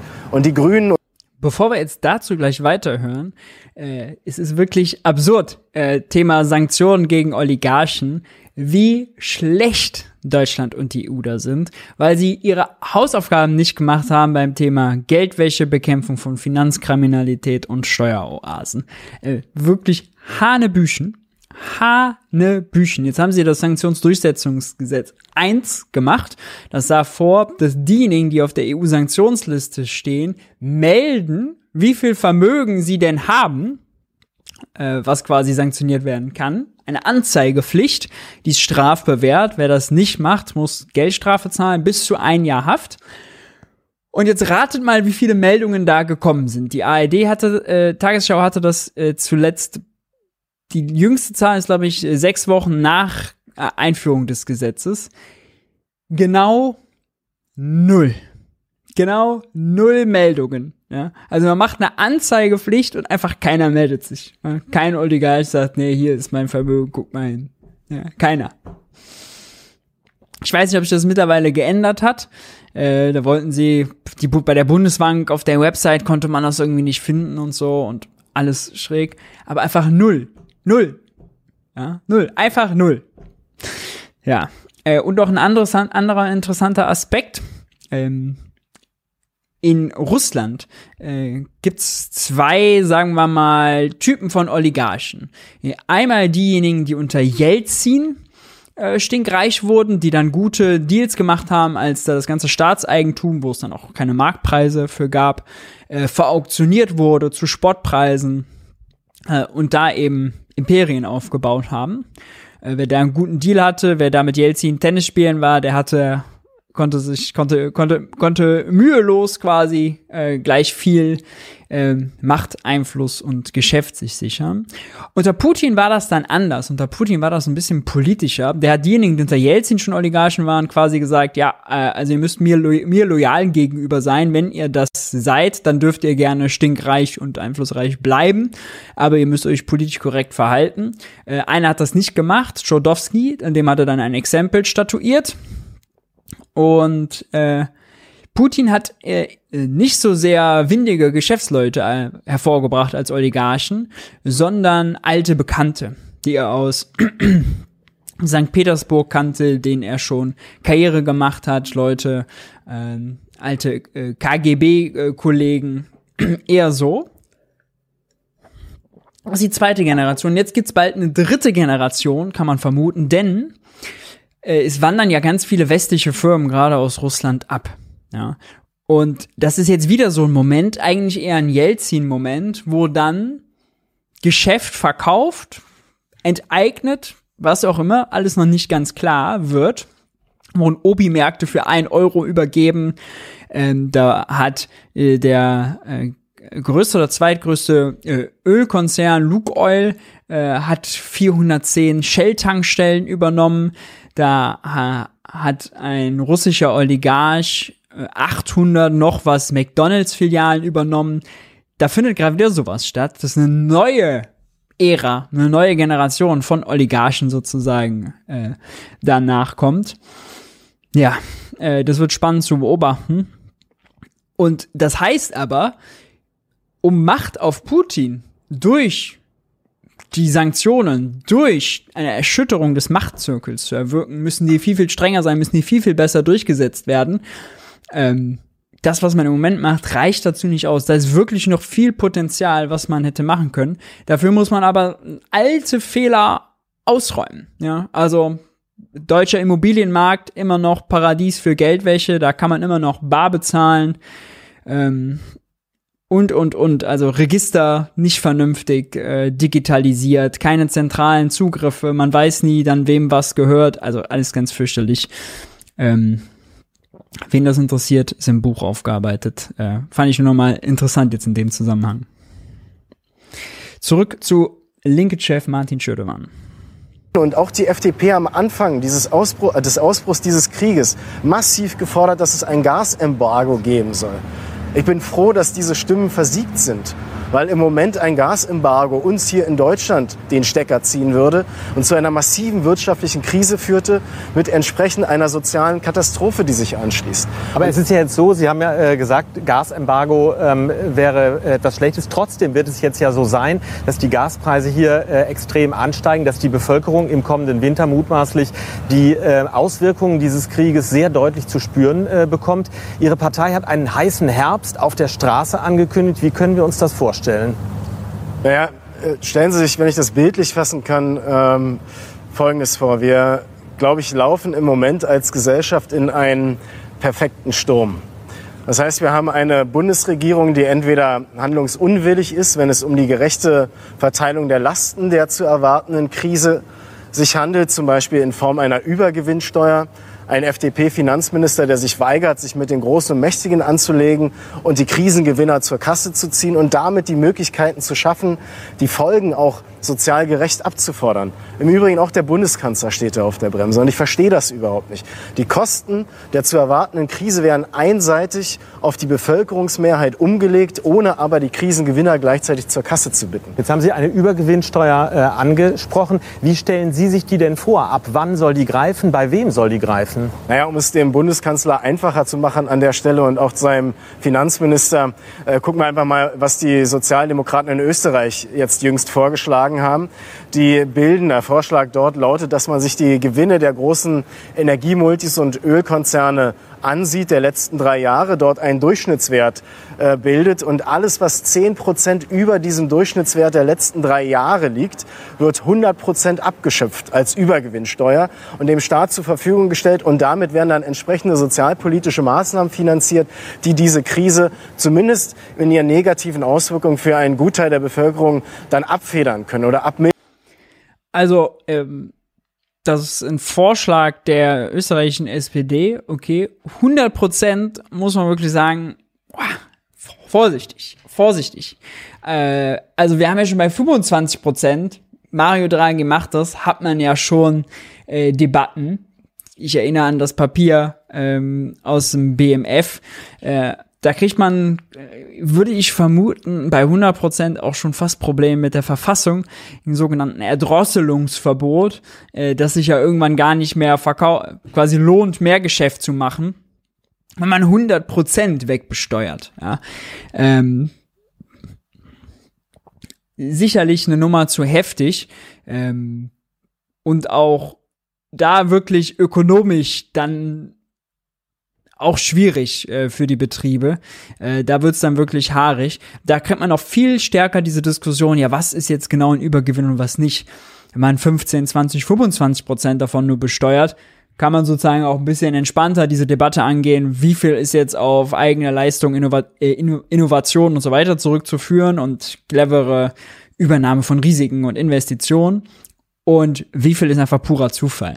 Aber wenn man so 100% macht, wie die, wie die SPD das da scheinbar in Österreich vorschlägt,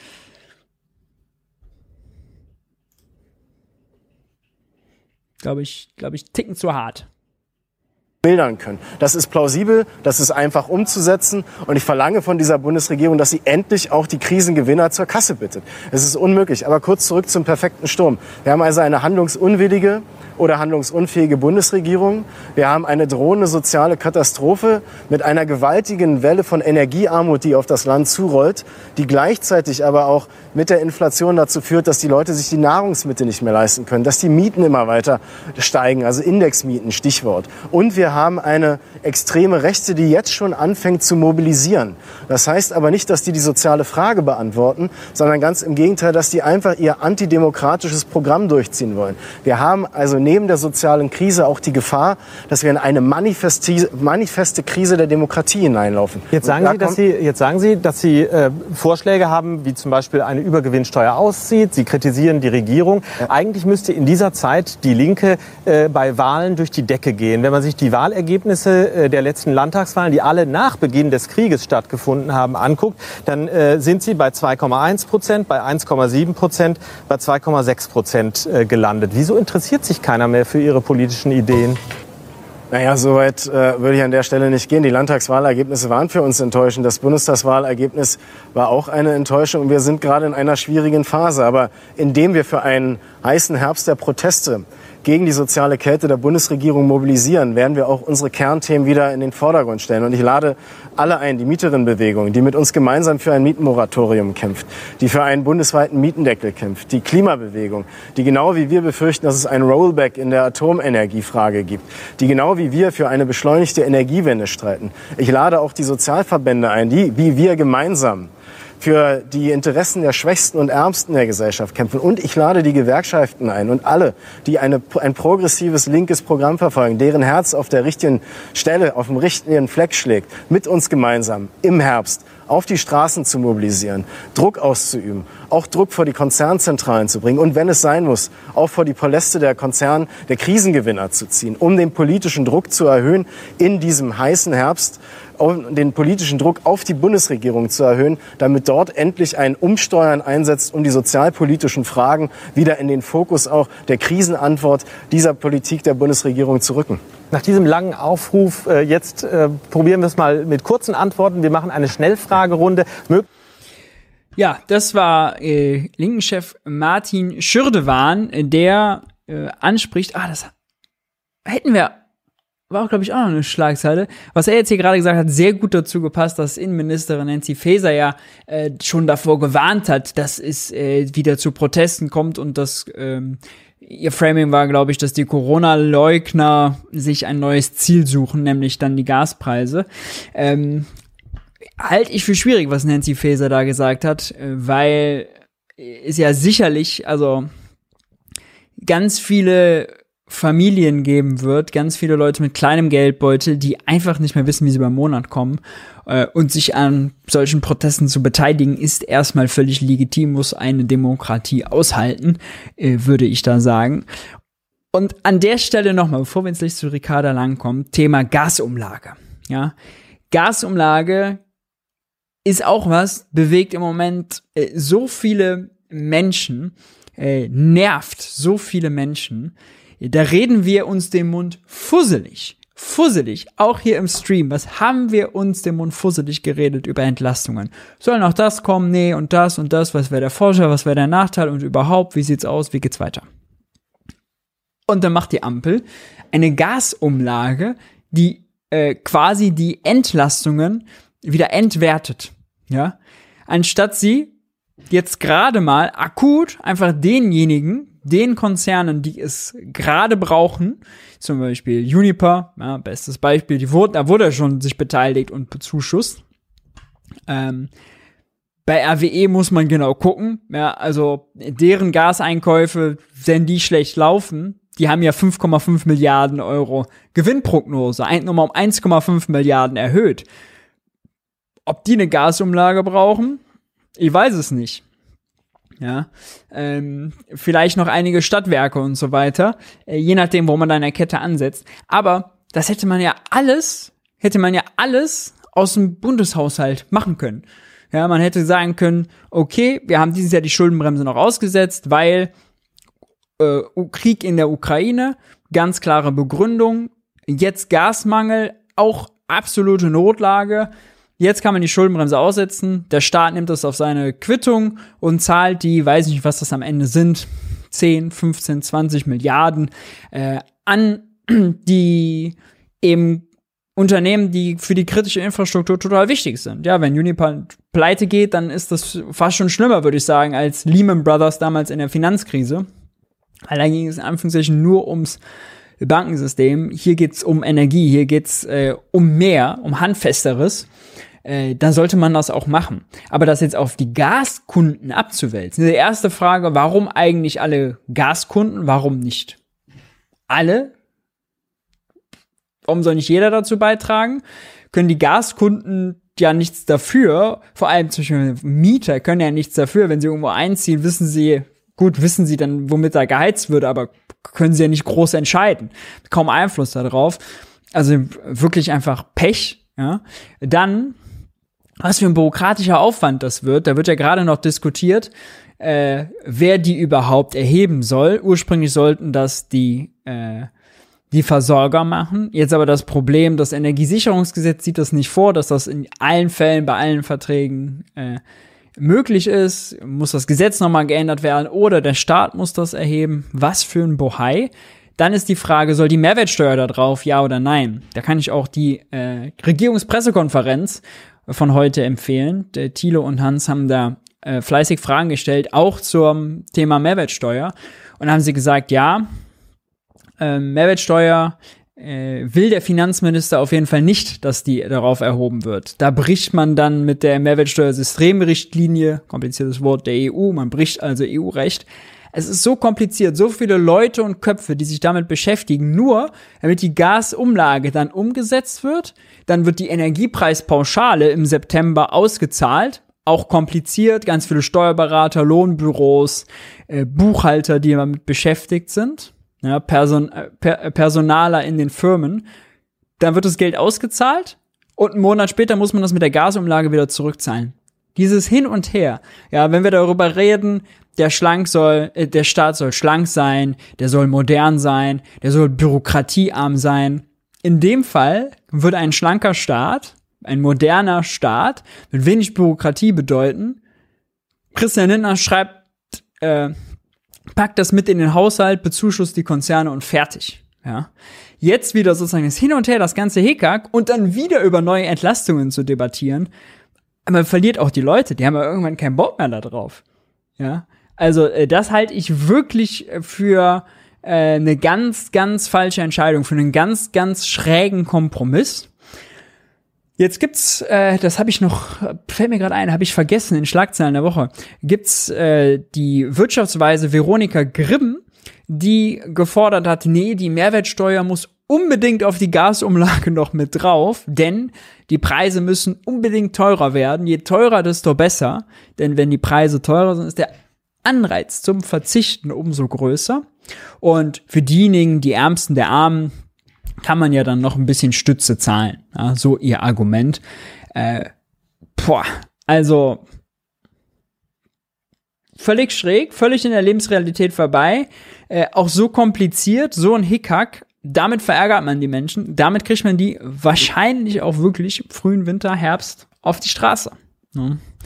Wir äh, werden es abwarten und beobachten.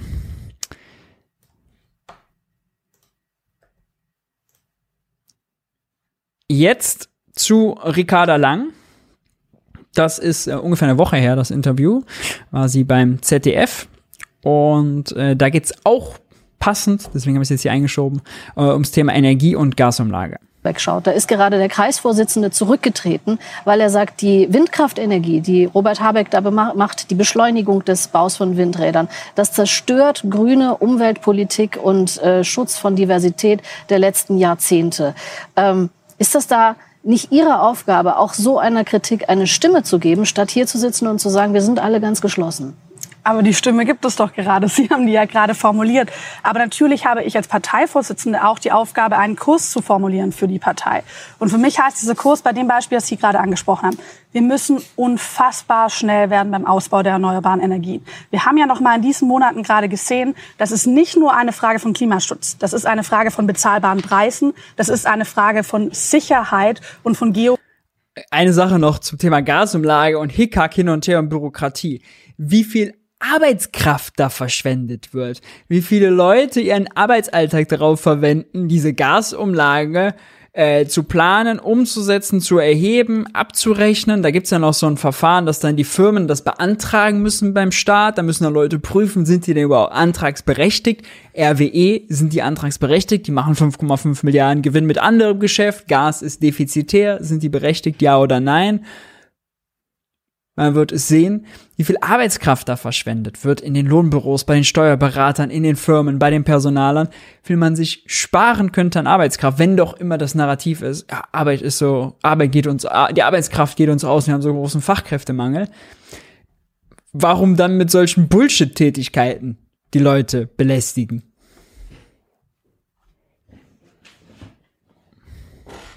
Politische Unabhängigkeit. Müssen Sie da und die ja, Biodiversität opfern, so nein. wie das der Kreisvorsitzende dort sagt? Nein, genau das tun wir eben nicht, sondern wir gucken, dass wir jetzt in den Verfahren schneller werden und dass wir aber auf der anderen Seite einen Ausgleich schaffen bei der Artenvielfalt. Wenn wir über Go-to-Areas für die Windkraft sprechen, dann sprechen wir gleichzeitig darüber, wie können wir mehr Flächen für die Artenvielfalt, Bio, die Biodiversität zur Verfügung stellen.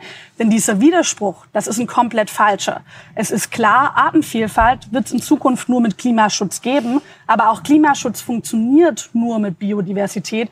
Das müssen wir zusammenbringen. Und ja, das heißt natürlich auch als in der Regierung, mal Zielkonflikte aushalten zu können und dann aber Lösungen zu finden, die beiden am nächsten kommen. Und ich glaube, das schaffen wir gerade mit der Windkraft eigentlich sehr gut. Zielkonflikte ist ein gutes Stichwort. Sie haben ja gerade Ihre wenn man mal so überlegt, welche der Ampelparteien kriegt eigentlich ihre Narrative sehr gut durch, dann ist es jetzt beim, beim 9-Euro-Ticket, ja, kriegen die Grünen, haben die Grünen, kriegen die das ganz gut hin. Ich sag mal, diesem 29 Euro, 49 Euro Vorschlag.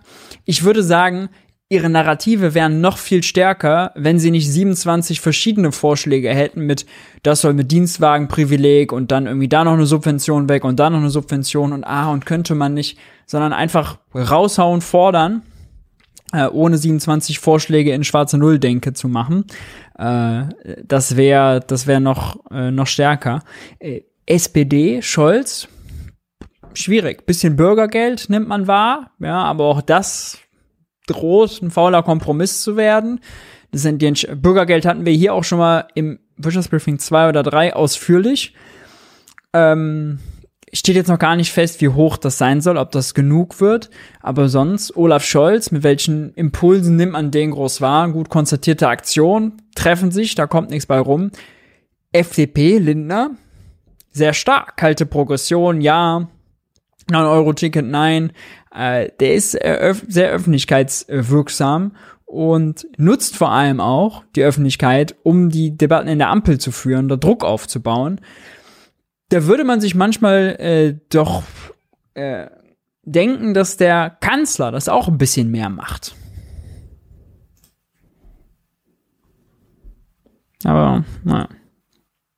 Koalitionspartner auch schon angesprochen und gesagt, die könnten sich vielleicht auch an der einen oder anderen Stelle etwas mehr bewegen. Denn tatsächlich werden die Grünen ja an vielen Stellen ausgebremst beziehungsweise ähm, beißen auf Granit, wenn es um ihre Grundsätze gibt, geht. Ähm, Stichwort zum Beispiel Schuldenbremse. Da sind sie, ähm, da sind sie gesprächsbereit und sagen, zur Not müsste man die eben auch opfern. Da sagt Herr Lindner ganz klar Nein.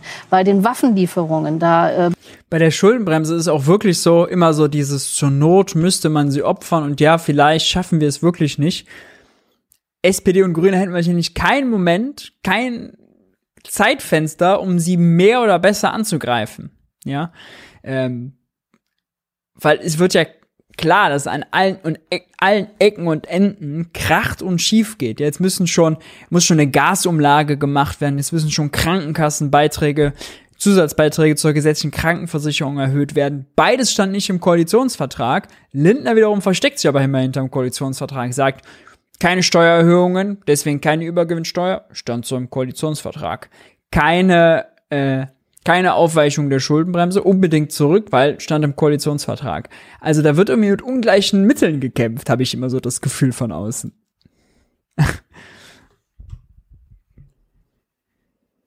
bremst Herr Scholz sie aus nach Ihrem Gefühl? Da hatte sich Katrin Göring-Eckardt jetzt gerade erst zu äh, Wort gemeldet. Und auch im Sozialen ähm, finden Sie in der Ampel relativ wenig Gehör. Sie haben zuerst eine Übergewinnsteuer gefordert, um die Kosten in der Krise zu verteilen. Jetzt sagen Sie als Grüne Ja zu der Gasumlage, die dazu führt, dass die Energieversorger die Mehrkosten äh, dieser Krise auf die Verbraucher umwälzen können. Wie sozial ist das denn?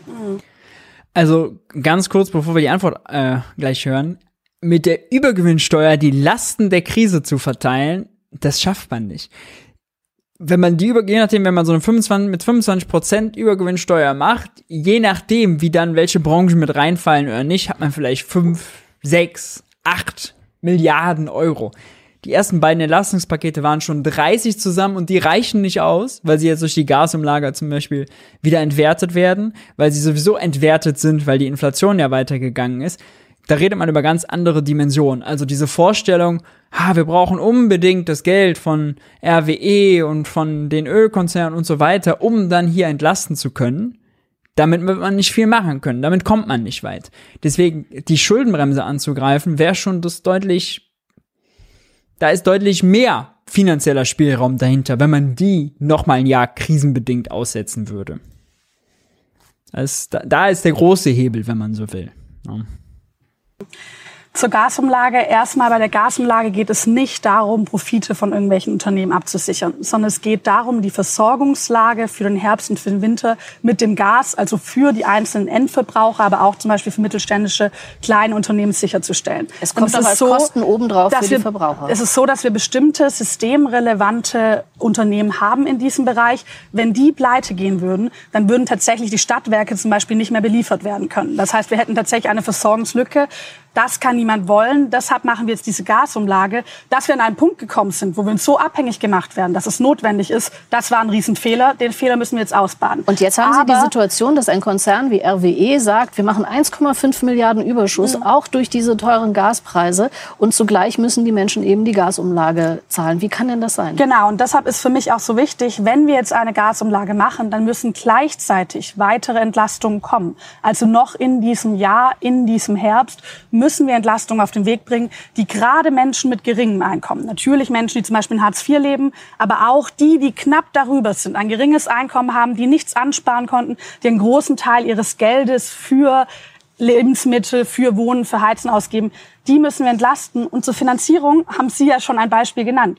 Die Übergewinnsteuer. Wir sehen jetzt, dass Unternehmen wie Shell einen explodierenden Gewinn gemacht haben. Wir reden hier nicht über kluge Investitionsentscheidungen, ein bisschen mehr Gewinn, sondern wir reden über Gewinne, die sich selbst die Energieunternehmen nicht mehr vorstellen können in der Vergangenheit. Dann machen wir doch jetzt eine Übergewinnsteuer. Damit finanzieren wir Entlastungen. Und weil es ja manche Argumente gibt von die Übergewinnsteuer, das geht alles gar nicht, auch von unserem Koalitionspartner. Wir sehen in Spanien, in UK, wir sehen in vielen anderen Ländern, das funktioniert. Und das ist wirklich mal ein Punkt, wo ich sagen würde, Gerechtigkeit first, Bedenken second. Ein direkter Angriff auf die FDP natürlich. Oh. Äh, da rhetorisch.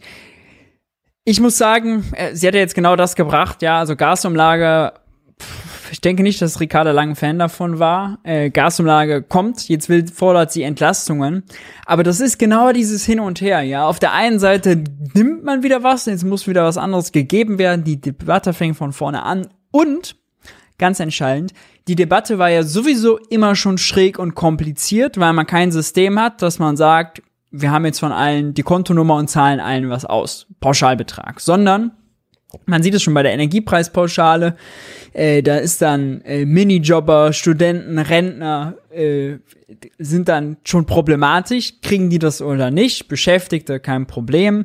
Äh, Minijobber, die verschiedene Minijobs haben, ist die Frage, kriegen sie das für den ersten, zweiten, dritten, vierten Arbeitgeber? alles schon kompliziert, keine saubere Lösung. Und jetzt hat man ja mit dieser Gasumlage schafft man nochmal eine ganz neue Kategorie. Weil man hat ja vorher schon sozusagen kleine Einkommen, große Einkommen. Äh, Sozi Sozialstaat, ähm, Hartz-IV-Empfänger, Grundsicherungsempfänger und Niedriglöhner. Da hat man diese Kategorien gehabt. Aber jetzt haben wir noch eine neue. Gaskunde, Nicht-Gaskunde. Weil die Nicht-Gaskunden, die bezahlen ja die Gasumlage gar nicht. Klar, so wie es jetzt gemacht ist. Die Gaskunden aber schon. Das heißt, man hat jetzt auch immer in dieser Verteilungslogik das Problem, man muss gucken, Niedriglöhner, die Gaskunden sind und Niedriglöhner, die keine Gaskunden sind. Als Vier-Empfänger, die Gas, also völlig irre. Man macht damit diese ganze Entlastungsdebatte aus einem Wirrwarr macht man weiß ich nicht, was für ein Knoten. Ja, das kann man nicht auflösen. Das kann man nicht mehr auflösen. Also, das Kind ist im Brunnen gefallen. Das ist jetzt weg, ist ertrunken. Ja, jetzt ist es endgültig kaputt mit der Gasumlage. Jetzt kriegt man, wird ja immer auch von Zielgenauigkeit geredet, darf keine Gießkanne sein, ja. Jetzt bloß keine Entlastung mit der Gießkanne. Ja, die Leute sind jetzt, die Pakete sind jetzt so sich widersprüchlich, jetzt kann man überhaupt niemanden mehr treffen, um irgendwas gerecht oder ungerecht zu machen. Ja, wie man es macht, macht man es jetzt falsch. Warum? Weil man es von Anfang an verkompliziert hat. Und diese Gasumlage ist wirklich der Overkill dessen.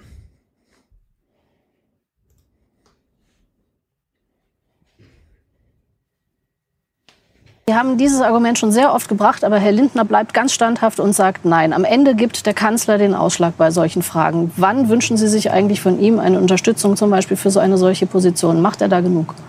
Ich glaube, dass wir den Herbst gemeinsam nutzen werden, um auch genau solche Dinge auf den Weg zu bringen. Denn uns ist allen klar, Putin will unsere Gesellschaft spalten, indem er jetzt die Gaspreise damit spielt, das immer wieder hoch und runter macht. Und wenn wir uns nicht spalten lassen, und ich glaube, das muss unsere Aufgabe sein. Sie sind sein, gespalten. Herr Lindner sagt nein, Sie wenn bekommen wir uns keine Gesellschaft nicht spalten lassen, dann geht es darum. Gießkanne wurde außerdem auch von Veronika Grimm, die gefordert hat, nee, Mehrwertsteuer muss auch jetzt auf die Gasumlage der Staat soll noch mitverdienen daran, dass er eine Umlage erhebt für äh, die für Uniper und Co. Ja, für die Gasimporteure, die am Tropf hängen. Muss man sich mal vorstellen. Die Mehrwertsteuer nicht zu erheben, hätte sie Entlastung mit der Gießkanne genannt. Das ist keine Gießkanne, weil es sind ja die Gaskunden, die gezielt mehr zahlen und die Gaskunden würde mit dieser Mehrwertsteuererleichterung, wenn nicht auf die Gasumlage anfällt, ja gezielt entlasten. Ja, und das Gießkanne wieder zu nennen. Da fragt man, also man, ich kann mich nur wiederholen, das macht mich auch wütend und sauer. Es ist, es ist so schräg, es ist so kaputt, es ist jetzt, es ist vorbei. Also, da kriegt, da kriegt man nicht mehr zusammengebunden. Also auch spalt, das spaltet auch zusätzlich, na klar, weil es immer Ungerechtigkeit schafft. Und ja, ich erwarte das. Sie haben es vorher gesagt, ich glaube, an sehr vielen Stellen können wir Grüne, gerade genau auch grüne Grundsätze, zum Beispiel an erneuerbaren Energien umsetzen. Aber natürlich ist es eine schwierige Ausgangslage. Auch für eine FDP ist es eine schwierige Ausgangslage, wenn wir als Grüne mit Klimaschutz in die Regierung gegangen sind, jetzt Kohlekraftwerke länger laufen lassen, ist das schwierig. Wenn man als FDP ein Finanzministerium übernimmt und dann die Realität, die Schuldenbremse immer mehr in Frage stellt, dann ist das schwierig. Aber ich glaube, da müssen dann alle bereit sein, mal über ihren Schatten zu springen. Das erwarte ich auch vom Koalitionspartner. Ich glaube, das erwarten auch die Bürgerinnen und Bürger in diesem Land, dass eine Regierung dieser Situation Verantwortung übernimmt. Es gibt unterschiedliche Arten, wie wir weitere soziale Entlastungen finanzieren können. Die Schuldenbremse haben Sie genannt, die Übergewinnsteuer. Aber am Ende muss eine davon umgesetzt werden, denn wir dürfen die Menschen mit diesen steigenden Kosten nicht allein lassen und wir werden die Menschen auch nicht allein lassen. Wir dürfen die Menschen nicht alleine lassen, aber wir schicken ihnen erstmal eine Gasumlage. Ist auch so widersprüchlich, finde ich. Wenn ihr sie nicht alleine lassen wollt damit, dann macht erst gar keine Gasumlage dann verhindert die Gasumlage. Wenn eine Gasumlage macht, wer im Oktober jetzt eine Rechnung hinschickt, dass Leute eine Gasumlage bezahlen müssen, aber im Oktober keine zusätzliche Entlastung, der lässt die Leute natürlich alleine. Mindestens haben sie dann ein Liquiditätsproblem. Ja. Also, Gasumlage, wirklich ganz kritisches Thema. Mir fällt dazu noch eine andere Headline ein, nämlich, dass, es war, glaube ich, der FDP-Generalsekretär, ich kann jetzt, das ist jetzt, ich müsste die Headline raussuchen, gefordert haben, oder was, nee, oder was der Sozialpolitiker von denen? gefordert haben, dass doch äh, man einen Sparanreiz auch dadurch setzen muss, dass Hartz-IV-Empfänger, die Heizkosten erstattet bekommen, äh, einen Bonus bekommen sollen, wenn sie weniger Energie verbrauchen. Ja, um dann einen Anreiz zu schaffen. Da muss ich das aber mal vergegenwärtigen. Der Hartz-IV-Satz ist sowieso schon gering. Der war vorher schon viel zu gering, sagt äh, einem jeder Sozialverband äh, Deutschlands, ja. 1,62 Euro für Bildung pro Monat. Mehr muss man dazu nicht sagen. Äh, wenn man sich die Armutszahlen anguckt, das steht schwarz auf weiß, das ist, der normale Regelsatz ist zu gering. Der ist erst recht zu gering seit der Inflation. Und äh, warte mal, wo wollte ich denn gerade hin? Wo war ich denn aus? Äh, ach genau. Und jetzt äh, soll es diesen Bonus geben dafür, dass diejenigen, die eh schon wirklich viel zu wenig haben, auch noch verzichten, auch noch sparen, um dann was wiederzubekommen. Das heißt, letztlich ist der Anreiz folgender. Da muss am Monatsanfang muss die Heizung ausgemacht werden, damit man am Monatsende noch den Kühlschrank voll machen kann. Ja? So polemisch muss man es formulieren. Das ist der Anreiz. Sollen sie heizen oder essen? Ja? Ein äh, sollen sich sozusagen einen zu niedrigen Hartz-IV-Regelsatz doch erfrieren. Es ist wirklich zynisch. Diese Politik ist zynisch. Zynisch.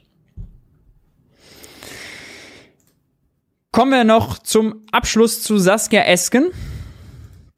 Die redet äh, auch über Entlastungen, passt also thematisch sehr gut rein.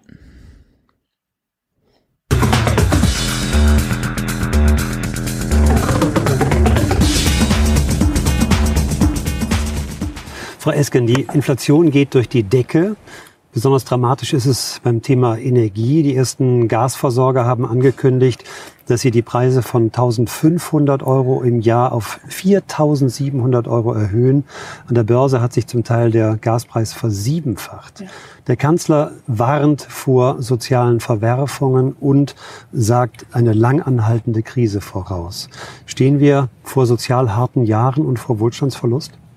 Das ist eine sehr, sehr schwere Belastung für die Menschen. Die äh, gestiegenen Energiepreise, die ja auch durchschlagen auf andere Preise, auch die Lebensmittelpreise, gerade Grundnahrungsmittel sind ja viel, viel teurer. Also, ich will mir jetzt hier nicht die Mühe machen, äh, wirklich wie im Kindergarten hier im Chat Kommentare löschen zu müssen von irgendwelchen Vollidioten wie Ganja 2022, die äh, Kommentare über Ricardas Gewicht schreiben. Also, äh, wie alt ist man denn? Also, was für ein Kind kann man denn sein, sich über einen Polit, über das Gewicht, über ein Gewicht äh, eines Politikers aufzureden? Das ist so unpolitisch, das ist so Kindergarten, das ist so daneben, einfach peinlich. Ich würde mich schämen, sowas in, ins Internet zu schreiben, als erwachsener, erwachsene Person im Chat sowas zu schreiben. Also wirklich hochgradig peinlich, hochgradig peinlich. Schon mehrmals jetzt gesehen. Teurer geworden.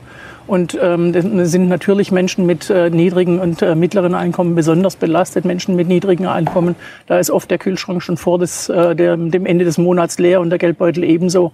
Deswegen haben wir natürlich auch mit den Entlastungsmaßnahmen äh, in einem Volumen von mehr als 30 Milliarden Euro ganz gezielt auch diese Menschen entlastet. Das müssen wir auch tun. Und trotzdem sagen im jüngsten Politbarometer drei Viertel der Menschen, dass die Bundesregierung sie bei den Energiepreisen nicht ausreichend entlastet hat. Gehen wir mal ja. im Schnelldurchgang einige der angesprochenen Entlastungen durch? Bitte kurze Antworten. Mhm. Stichwort Kündigungsmoratorium bei Strom und Gas. Sind Sie dafür? Das ist dringend notwendig, um die Menschen vor Kündigung zu schützen, wenn sie eben in Zahlungsverzug geraten. Auch bei der Miete übrigens. Herr Buschmann hat heute da ein Fragezeichen gesetzt. Ja, nun, Herr Buschmann ist nicht, nicht Verbraucherschutzminister. Das wäre er vielleicht gerne noch, war ja mal beim Justizministerium, aber das ist nur, liegt in einem anderen Ressort. Wir sind aber gemeinsam der festen Überzeugung, dass wir Menschen schützen müssen. Stichwort Bürgergeld. Arbeitsminister Heil will eine deutliche Anhebung. Was ist für Sie deutlich?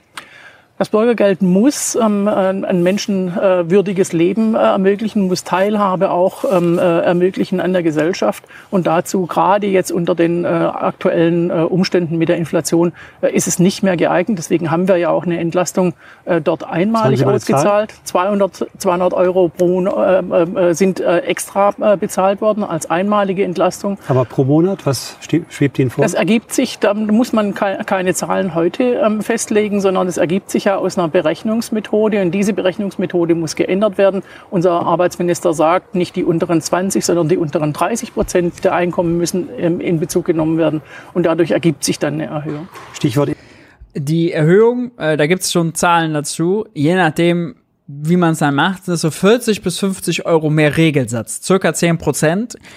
Ähm, Arbeitsminister Heil hat das gesagt, das wäre doch eine vernünftige Größenordnung. Ich frage mich noch, ändert man jetzt nur diese Berechnungslogik plus Inflationsausgleich, also macht man jetzt 50 Euro mehr und dann darauf noch den Inflationsausgleich, 8%, 9%, was auch immer, oder nicht, und sagt man quasi, dass diese, diese 40, 50 Euro mehr durch die Änderung der Berechnungslogik dann schon auch gleichzeitig der Inflationsausgleich sein sollen, dann ist das wirklich ein fauler Apfel.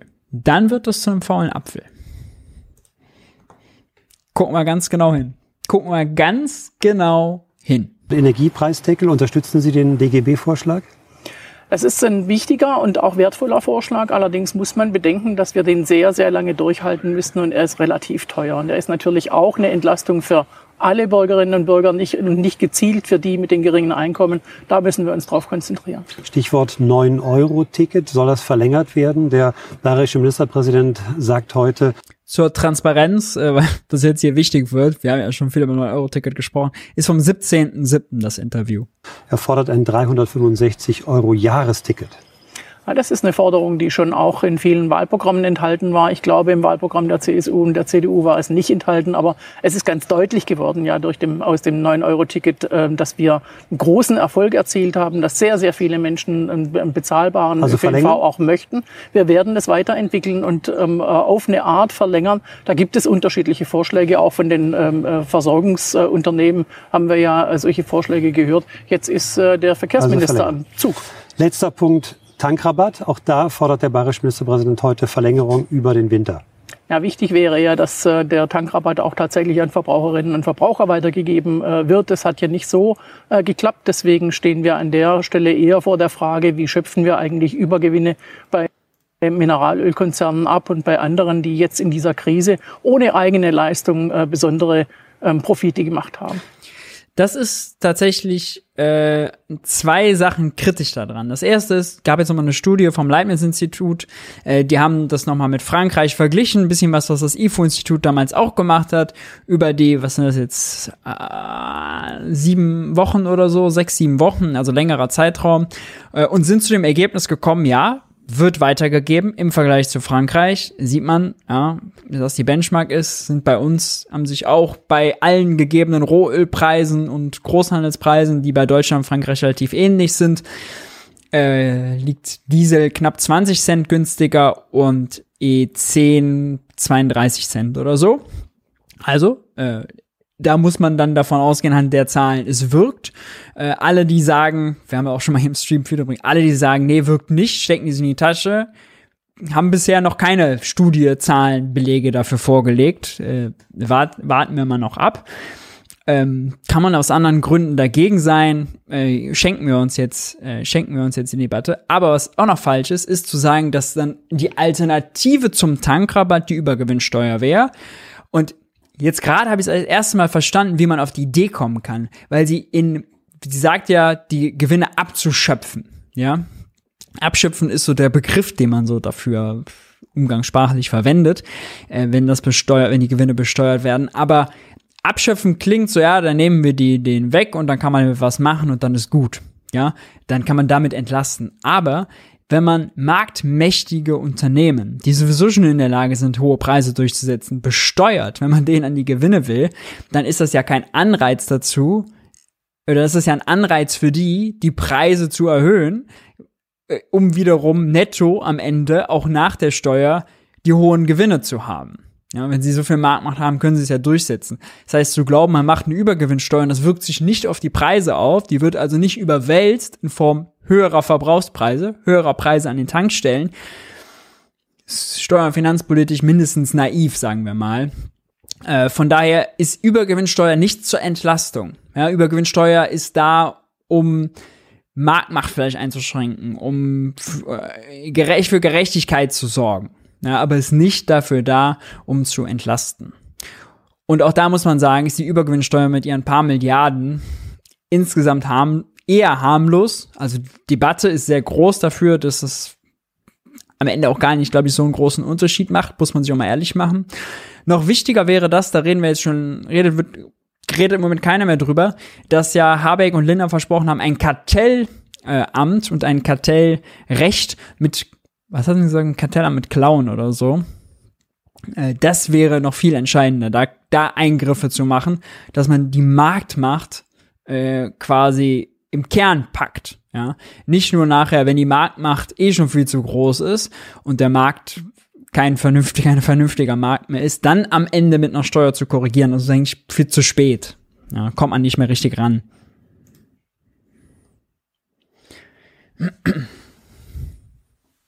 Jetzt haben Sie eine ganze Menge von finanziellen Entlastungen ja bejaht im Prinzip. Das mhm. ist eigentlich das Leichte. Das ähm, Bezahlen ist das Schwierige. Christian Lindner sagt, in diesem Jahr seien keine Entlastungen mehr drin. Dem beugen Sie sich sicherlich sofort. Christian Lindner ähm, äh, verweist auf den existierenden Haushalt. Da muss man ja aber sagen, dass wir in den vergangenen zweieinhalb Jahren Krise, denn wir sie kommen ja schon aus einer langanhaltenden Krise mit Corona, ähm, immer wieder auch die Situation hatten, dass wir Entlastungen ähm, oder Unterstützungsmaßnahmen finanzieren mussten und haben dann auch die notwendige Finanzierung gefunden, gefunden. Und das ist auch weiterhin notwendig. Also, also weitere Schuld. Über, es ist, ähm, wir werden, ähm, wenn der Haushalt tatsächlich im, im ähm, der fürs nächste Jahr im, im September und im Dezember dann beraten wird in erster und zweiter, dritter Lesung, äh, werden wir sehen, äh, ob wir tatsächlich die Möglichkeit haben, die Ausnahme von der Schuldenbremse einzustellen. Denn wir stecken ja mitten in der Krise und wir sehen die äh, Folgen diesen beid, dieser beiden Krisen noch können wir noch gar nicht absehen. Das heißt, Sie und sollen die dennoch zurückkehren. Ich glaube, dass wir die Schuldenbremse erneut aussetzen müssen. Und ähm, dazu kommt natürlich, dass wir jetzt langfristig auch ähm, Entlastungen ermöglichen müssen. Und dazu ist sicher auch ein stärkerer Beitrag der hohen sehr, sehr hohen Einkommen und der so sehr hohen Vermögen notwendig. Auch das macht sie aber rhetorisch ja sehr defensiv. Ne? Ja, ich glaube, das wäre notwendig. Also man muss dann sehen, ob man das so weitermachen kann. Ist kein Angriff, ja? keine klare Forderung zu sagen, wie Lindner es sagt, es ist ein Gebot der ökonomischen Vernunft, wieder die Schuldenbremse einzuhalten. Die Schuldenbremse ist eine Inflationsbremse. Ja, das ist Lindners Framing. Puff, straight äh, offensiv. Dagegen kommt das defensiv, ja, müssen wir gucken, ja, Schulden sind natürlich schlecht, wollen wir eigentlich auch nicht, aber vielleicht müssen wir doch noch, hm, hm, hm, hm, hm kommt das, kommt das nicht so richtig an. Ne? Gut, angesichts der fortgeschrittenen Zeit belassen wir es äh, damit bei den Sommerinterviews und kommen zum letzten Part äh, des Wirtschaftsbriefings, nämlich äh, Zeit für naive Fragen. Wenn ihr Fragen mitgebracht habt, wenn ihr Fragen immer schon mal hattet, wenn ihr Fragen zum Stream habt, haut ihr in den Chat. Ähm, ich hab den Chat hier auf, werde die Fragen einblenden und dann nach bestem Wissen und Gehwissen äh, beantworten. Und ja, bei Saskia Esken, sie gilt ja, ähm, sie äh, ist ja auf jeden Fall die, die linkere äh, linkere der äh, Parteichefs auf jeden Fall. Äh, deswegen ist sie auch mehrmals schon mit diesen Aussagen zur Schuldenbremse aufgefallen. Äh, ihr ist das ein Dorn im Auge. Sie ist generell kein Fan davon. Sie ist auch bei Tito im Interview äh, ausgeführt. Ähm, auch da relativ defensiv, aber äh, wie wir es, glaube ich, auch hier schon analysiert haben. Ähm, ja, äh, um da nochmal eine kurze Zusammenfassung also reinzubringen jetzt zu den Interviews. Die Ampel ist in einer absoluten Pattsituation. Die Ampel ist in einer kompletten Pattsituation. Sie ist gefangen einerseits in ihrem Koalitionsvertrag, wo dann immer noch Leute sagen wie Christian Lindner, der muss gelten, ich halte mich da dran, keine Steuerung, Schuldenbremse auf jeden Fall einhalten. Andererseits, die davon abweichen, Gasumlage, Erhöhung der Krankenversicherungsbeiträge, Zusatzbeiträge zur gesetzlichen Krankenversicherung und, und, und.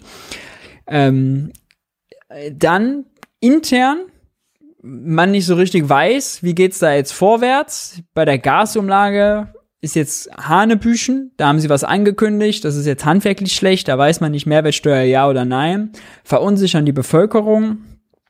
Sanktionen, Oligarchensanktionen äh, wirken lange nicht wie gewollt. Embargo-Frage, bisher Nein positioniert. Jetzt setzt Putin quasi beim Gas das Embargo um. Das Ölembargo, was man selbst ausgesprochen hat, da kommt man nicht klar mit Schwed, der Versorgung von Berlin und Brandenburg. Ich glaube, die nächsten Monate werden wirklich anstrengend für die Ampel und äh, eine ziemliche Zerreiß- und Belastungsprobe für diese Koalition. Ähm, äh, wir schauen mal. Wir werden das hier im Wirtschaftsbriefing natürlich äh, eng verfolgen. Bevor ich die erste Frage beantworte, nochmal kurz der Hinweis, Jung und Naiv gibt's nur durch eure Unterstützung. Äh, deswegen jetzt eingeblendet die Details, wie ihr Jung und Naiv unterstützen könnt. Banküberweisung oder PayPal. Äh, der Link dazu ist unten in der Videobeschreibung drin. Bei finanzieller Unterstützung ab 20 Euro könnt ihr euch verewigen mit eurem Namen im Abspann. So, Jetzt aber zu euren Fragen. Wie wird man eigentlich zum Wirtschaftsweisen? Da gibt es jetzt auch zwei neue. Äh, machen wir beim nächsten Wirtschaftsbriefing. Hat jetzt nicht reingepasst, aber ist eigentlich interessant, da, da, mal näher drauf zu gucken, was für Positionen die auch haben. Die sind ja noch nicht offiziell benannt, äh, sind auch Kabinettsvorschläge. Das Handelsblatt hat da exklusiv berichtet. Ähm, auf Vorschlag. Das Kabinett äh, schlägt äh, die vor und dann gibt es so eine interne Regelung, dass einer von der Arbeitgeberseite, Arbeit von einer von der Arbeitnehmerseite ähm, und ich glaube noch zwei, drei äh, andere Regeln. Ähm, genau, aber das ist quasi ein Nebenjob. Ja, sie machen dieses Gutachten äh, für die Bundesregierung. Äh, das ist so der der Hauptpart. Und äh, ja, aber ich glaube, einfach bewerben kann man sich nicht. Das läuft über Empfehlungen und Anfrage.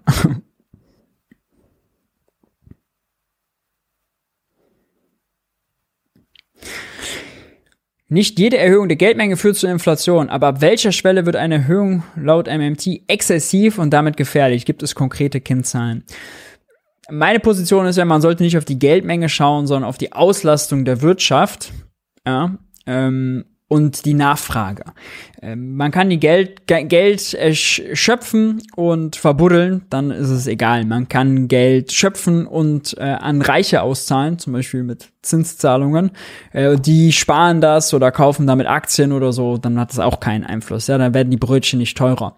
Wenn aber zum Beispiel Vollbeschäftigung herrscht, man große Konjunkturprogramme fährt, weiß nicht, sagen wir mal, wir würden jetzt mal Hartz IV verdoppeln und ähm, wir würden jetzt äh, noch die Einkommenssteuer reformieren und die Mehrwertsteuer senken und die Leute hätten ganz viel mehr Kaufkraft, ja.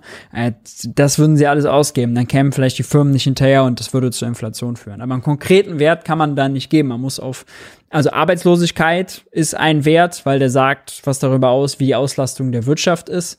Dann gibt's Unternehmensabfragen, wie deren Kapazität ist, äh, Auftragslage bei Firmen. Also da gibt's ja viele Indikatoren, die auch schon fest äh, gelegt werden. Besser wäre noch qualitativer drauf zu gucken, wo gibt's Flaschenhälse? Gibt's noch Handwerker, ja oder nein? Äh, gibt's noch äh, jetzt zum Beispiel, wenn man jetzt ein statisches Programm machen will, dass Solarpaneele auf alle öffentliche Gebäude kommen, zum Beispiel, oder überall Wärmepumpen rein, gibt's da genug Handwerker, gibt's genug Paneele, gibt's genug Monteure, was auch immer. Da genau reinzugucken, wie ist es in den jeweiligen Branchen? Und dann die Ausgaben daran ab, äh, davon abhängig zu machen, auch die Steuern und auch sonst Anreize. Ja, also macht man vielleicht, muss man überlegen, wie man im Bildungssystem oder sonst wie ähm, eben mehr Handwerker bekommt oder wie man über zum Beispiel Handelsabkommen äh, mehr Solarpaneele bekommt. Da wird's dann eben komplex.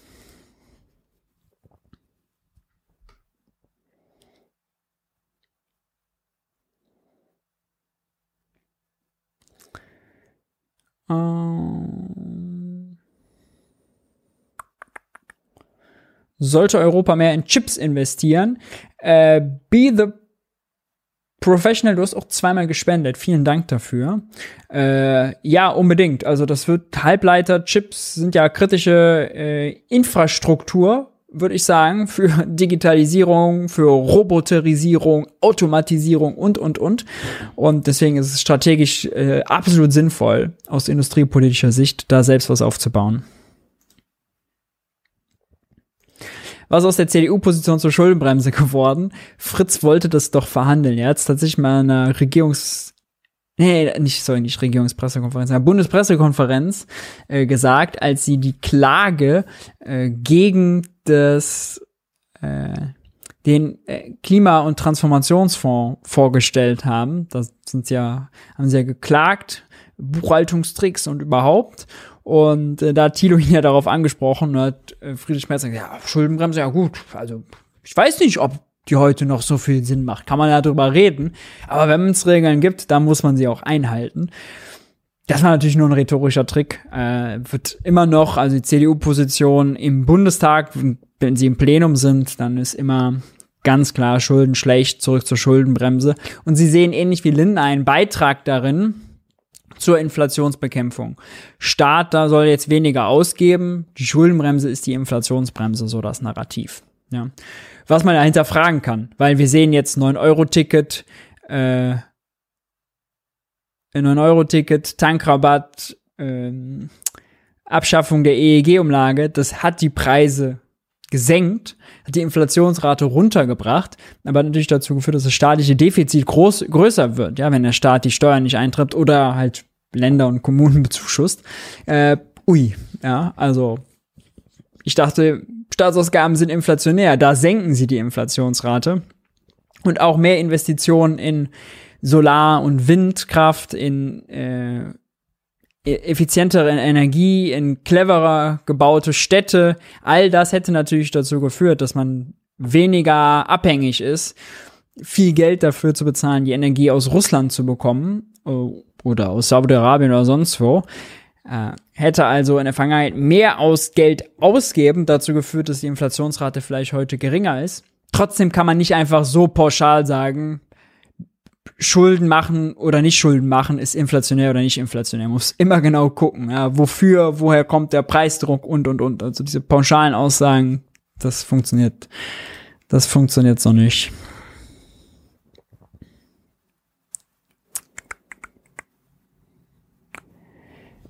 So, warum streicht Lindner die umweltschädlichen Subventionen nicht? Äh, weil manche ja auch äh, sehr damit zusammenhängen, äh, dass seine Klientel daran interessiert ist. Ähm, ja. Und ist auch nicht, ich glaube auch nicht bei allen so trivial ist, äh, das äh, zu machen oder nicht zu machen. Einige sind ziemlich, ziemlich obvious. Ja, ich glaube aber, er würde. Ah, es gab noch eine interessante Umfrage. Ah, die habe ich jetzt vergessen mitzubringen. Mann, die wollte ich unbedingt mitbringen. Gab eine Umfrage vom ARD Deutschland Trend äh, nach Parteien, ob äh, eher Steuererhöhungen oder eher mehr Schulden. Und äh, FDPler und CDUler, FDP und CDU-Wähler haben angegeben, sie wären eher zu mehr Schulden bereit als zu höheren Steuern. Und bei Grüne und SPD war das ungefähr ausgeglichen. War interessant, weil für Lindner muss das natürlich auch bedeuten, um bei seiner Klientel anzukommen, lieber mehr Schulden machen als höhere Steuern. Ja. Und ähm, Ausgabenkürzung wurde nicht abgefragt. Umweltschädliche Subventionen zu streichen wäre eine Ausgabenkürzung, ist sicherlich für Christian Lindner auch noch populärer als äh, höhere Steuern.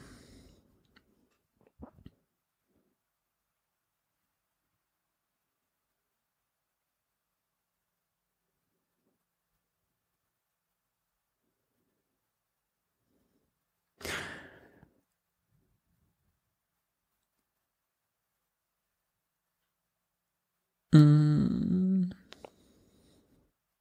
Kann man in Deutschland mit der Übergewinnsteuer den ÖPNV finanzieren, so wie es Spanien macht? Also mit dieser 25 Prozent, wo dann 4, 6, 4 bis 8 Milliarden, sagen wir mal, rumkämen, je nachdem, was man dazu nimmt, äh, könnte man wahrscheinlich so 10 Monate 9-Euro-Ticket schon noch bezahlen.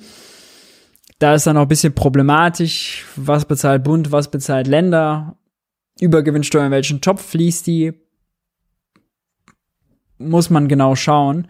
Äh, aber die Übergewinnsteuer müsste man ja erstmal festsetzen, dann käme ja erst im Ende 23, 24 irgendwann das Geld. Man will ja das 9-Euro-Ticket jetzt günstig machen. Also das so voneinander abhängig zu machen, äh, funktioniert nicht. Äh, ich halte es für strategisch auch immer besser, Ausgaben und Einnahmen nicht so voneinander abhängig zu machen.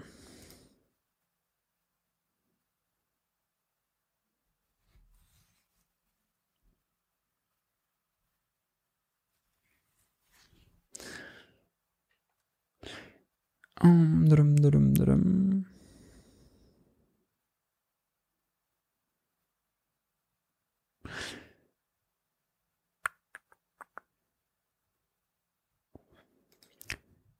Wäre die Gasumlage nicht besser aus Steuermitteln finanziert? Ich finde auch, der Staat sollte es aus dem Bundeshaushalt machen. Ähm, Habe ich im Stream schon mehrere Argumente dazu gebracht, warum das sinnvoll wäre.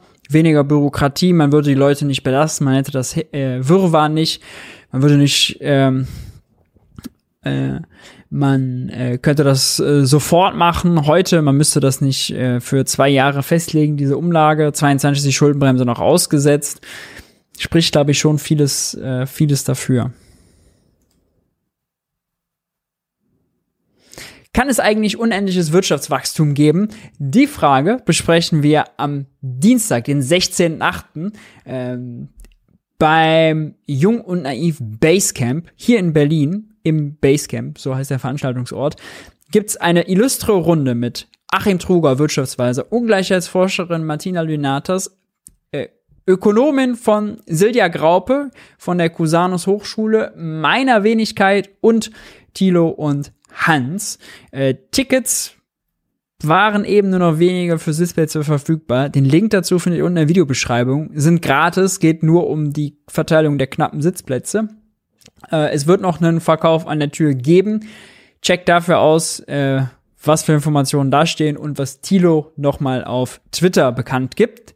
Ähm, und es geht um die Frage unendliches Wirtschaftswachstum, ja, nein, wie und Ungleichheit.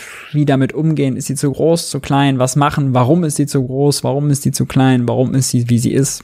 All diese Fragen. äh, das schieben wir also mal auf, die Beantwortung. Wärst du lieber Finanz- oder Wirtschaftsminister? Ich wäre lieber Finanzminister. Ähm, kann man auf diese Politik eigentlich anders als satirisch reagieren, wenn man nicht bekloppt werden will?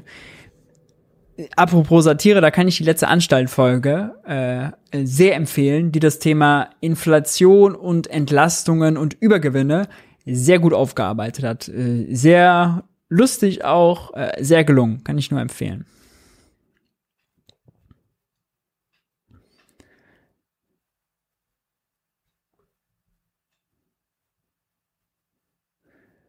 Wie viel Prozent der Bevölkerung sind das Klientel von Porsche Christian? äh, sch schwierig zu sagen. Ich weiß gar nicht, wie die FDP im Moment bei Umfragen steht. Glaube ich gar nicht so gut, ne? 7%, 8%? Bei der Bundestagswahl hatte sie natürlich deutlich mehr. Hm, grundsätzlich gibt's glaube ich, schon auch da noch Potenzial nach oben.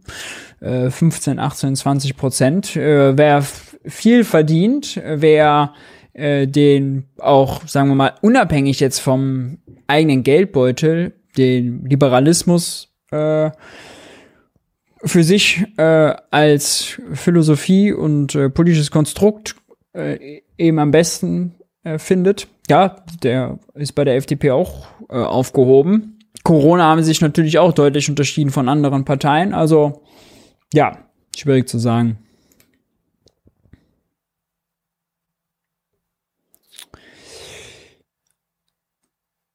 Sehr gut. Damit sind wir doch, damit sind wir doch durch. 10 nach 11, Leute. Bettzeit, machen wir Schluss. Oder? Da war doch schön. Wir sehen uns wieder am 22. August. Also zwei Wochen Pause. Noch wegen des Sommerlochs.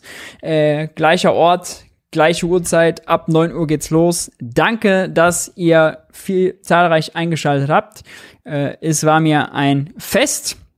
16.8. in Berlin im Basecamp. Checkt das nochmal aus. Ansonsten, wenn euch das Video und der Stream gefallen hat, lasst ein Like da, schreibt einen Kommentar, empfehlt äh, das Format weiter und unterstützt Jung und Naiv, denn das funktioniert nur mit eurer Unterstützung. Euer Dank, äh, mein Dank äh, sei euch sicher und ich bin raus. Bis zum nächsten Mal. Macht's gut. Ciao, ciao.